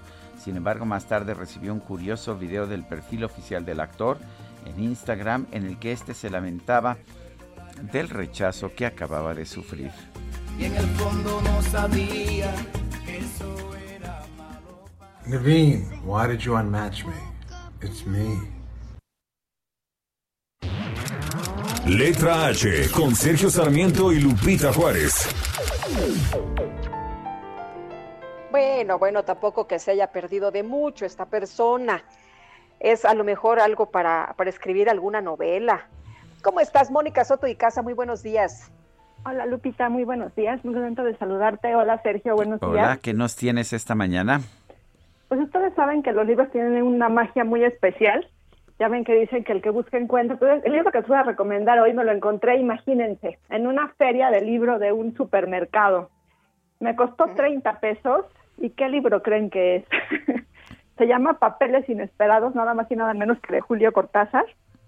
Este libro fue publicado 25 años después de su muerte. E, irónicamente, fue publicado mucho después de que se publicaran sus obras completas, porque pensaban que ya habían visto todo de Cortázar. Pero esta, este libro es una colección de textos sueltos, inéditos, que, encontra- que los encontró su viuda, Aurora Bernardes, en una cómoda abandonada durante años. Tiene prosa, tiene entrevistas ante el espejo y tiene poemas. Se compone de fragmentos, prólogos, notas, pequeños cuentos, discursos y muchísimos, muchísimos textos más. A mí me encantó porque leerlo es como entrar en el proceso creativo del autor a lo largo del tiempo, porque hay textos de todas las épocas. Es, es como si uno fuera un boyerista que no de nada más ver lo que él decidió digno de compartir y de publicar, sino también lo que se le olvidó y lo que él mismo había descartado, que no pierde para nada su estilo, su ingenio, el brillo y su sentido del humor que hace que nos guste tantísimo Cortázar. Cortázar logró una deconstrucción del lenguaje que solamente se puede conseguir cuando lo, cuando lo dominas y lo conoces bien, y por esto este libro es tan especial y es un hallazgo verdaderamente increíble. Y les voy a leer un fragmentito nada más como para abrir boca y que se les antoje leerlo este fin de semana. Este viene en la parte poema del final. Lo que me gusta de tu cuerpo es el sexo. Lo que me gusta de tu sexo es la boca. Lo que me gusta de tu boca es la lengua. Lo que me gusta de tu lengua es la palabra. Ese es Julio Cortázar y por eso se los recomiendo este viernes de lectura. Se llama Papeles Inesperados y estoy segura que les va a gustar muchísimo. Pues, ¿Cómo ven, Sergio Lupita? Inesperado pues hallazgo. se antoja. Sí, fue, fue, fue, muy inesperado. Estaba en, en, en el súper y la verdad es que jamás me imaginé. Digo, me metí a, a, ver la feria del libro porque soy incorregible y jamás pensé encontrarme este libro y también me encontré Vivir Adrede de, de Mario Benedetti, que es otro de mis favoritos. Entonces, pues uno nunca sabe dónde va a encontrar esos libros que le van a fascinar y por eso siempre me meto a todas partes y mucho más a partir de ese día. Gracias. Ah, qué bonito. Y Benedetti también de lo mejor. Claro. Sí, y ese libro también es una belleza, que ya se los recomendé hace unos meses también. ¿Cuál, cuál dijiste? ¿Cómo se llama? Vivir este, Adrede. Benedetti? Ah, claro. Uh -huh. Sí, también Muy se los bien. recomendé hace unos mesecitos. Bueno, pues gracias, Mónica. A ustedes que tengan un hermoso fin de semana. Es Mónica Soto y Casa y no sé si todavía tenemos en la línea telefónica la doctora Guadalupe Correa Cabrera, escritora. No, ya, ya no, es, no nos daba tiempo realmente. Es autora de La Guerra Improvisada, Los años de Calderón y sus consecuencias. Vamos a ver si podemos entrevistarla pues eh, los próximos días eh, de nuestro noticiario. Por lo pronto, Guadalupe, ¿qué crees? Se nos acabó ¿Qué el pasó, tiempo. mi querido Sergio? Sí. Oye, a, hablando de papeles inesperados, Sí. eh, le eché un vistazo a ver cuánto cuesta. Por 30 pesos me parece una ganga de papeles inesperados. de Está Julio buenísimo, Cortázar. ¿verdad? 30 pesos está, Está muy bien. a 299 pesos en librerías, con descuento en alguna 263. Eh, la verdad es que qué bueno que no se respeta el precio único de los libros. ¿Te acuerdas que ¿En qué, en qué súper? eh, pues es que qué bueno que no que se respeta porque porque algunos grupos de editoriales trataron de imponer y de hecho está en la ley, nada más que no Sí. tiene sanción, un precio único que hubiera hecho eh, ilegal vender este libro a 30 pesos. Imagínate qué, qué absurdo. Pero bueno, se nos acabó el tiempo, Guadalupe. Pues vámonos entonces, que la pasen todos muy bien, que disfruten este día, el fin de semana y nos escuchamos pues el Día de las Madres, ¿no? El próximo lunes. El próximo lunes en la Mother, como dicen por ahí. Hasta entonces, gracias de todo corazón. Nos vemos el lunes. Nos vemos el lunes. Tráeme el alcohol. Súbeme la radio, que esta es mi canción. Siente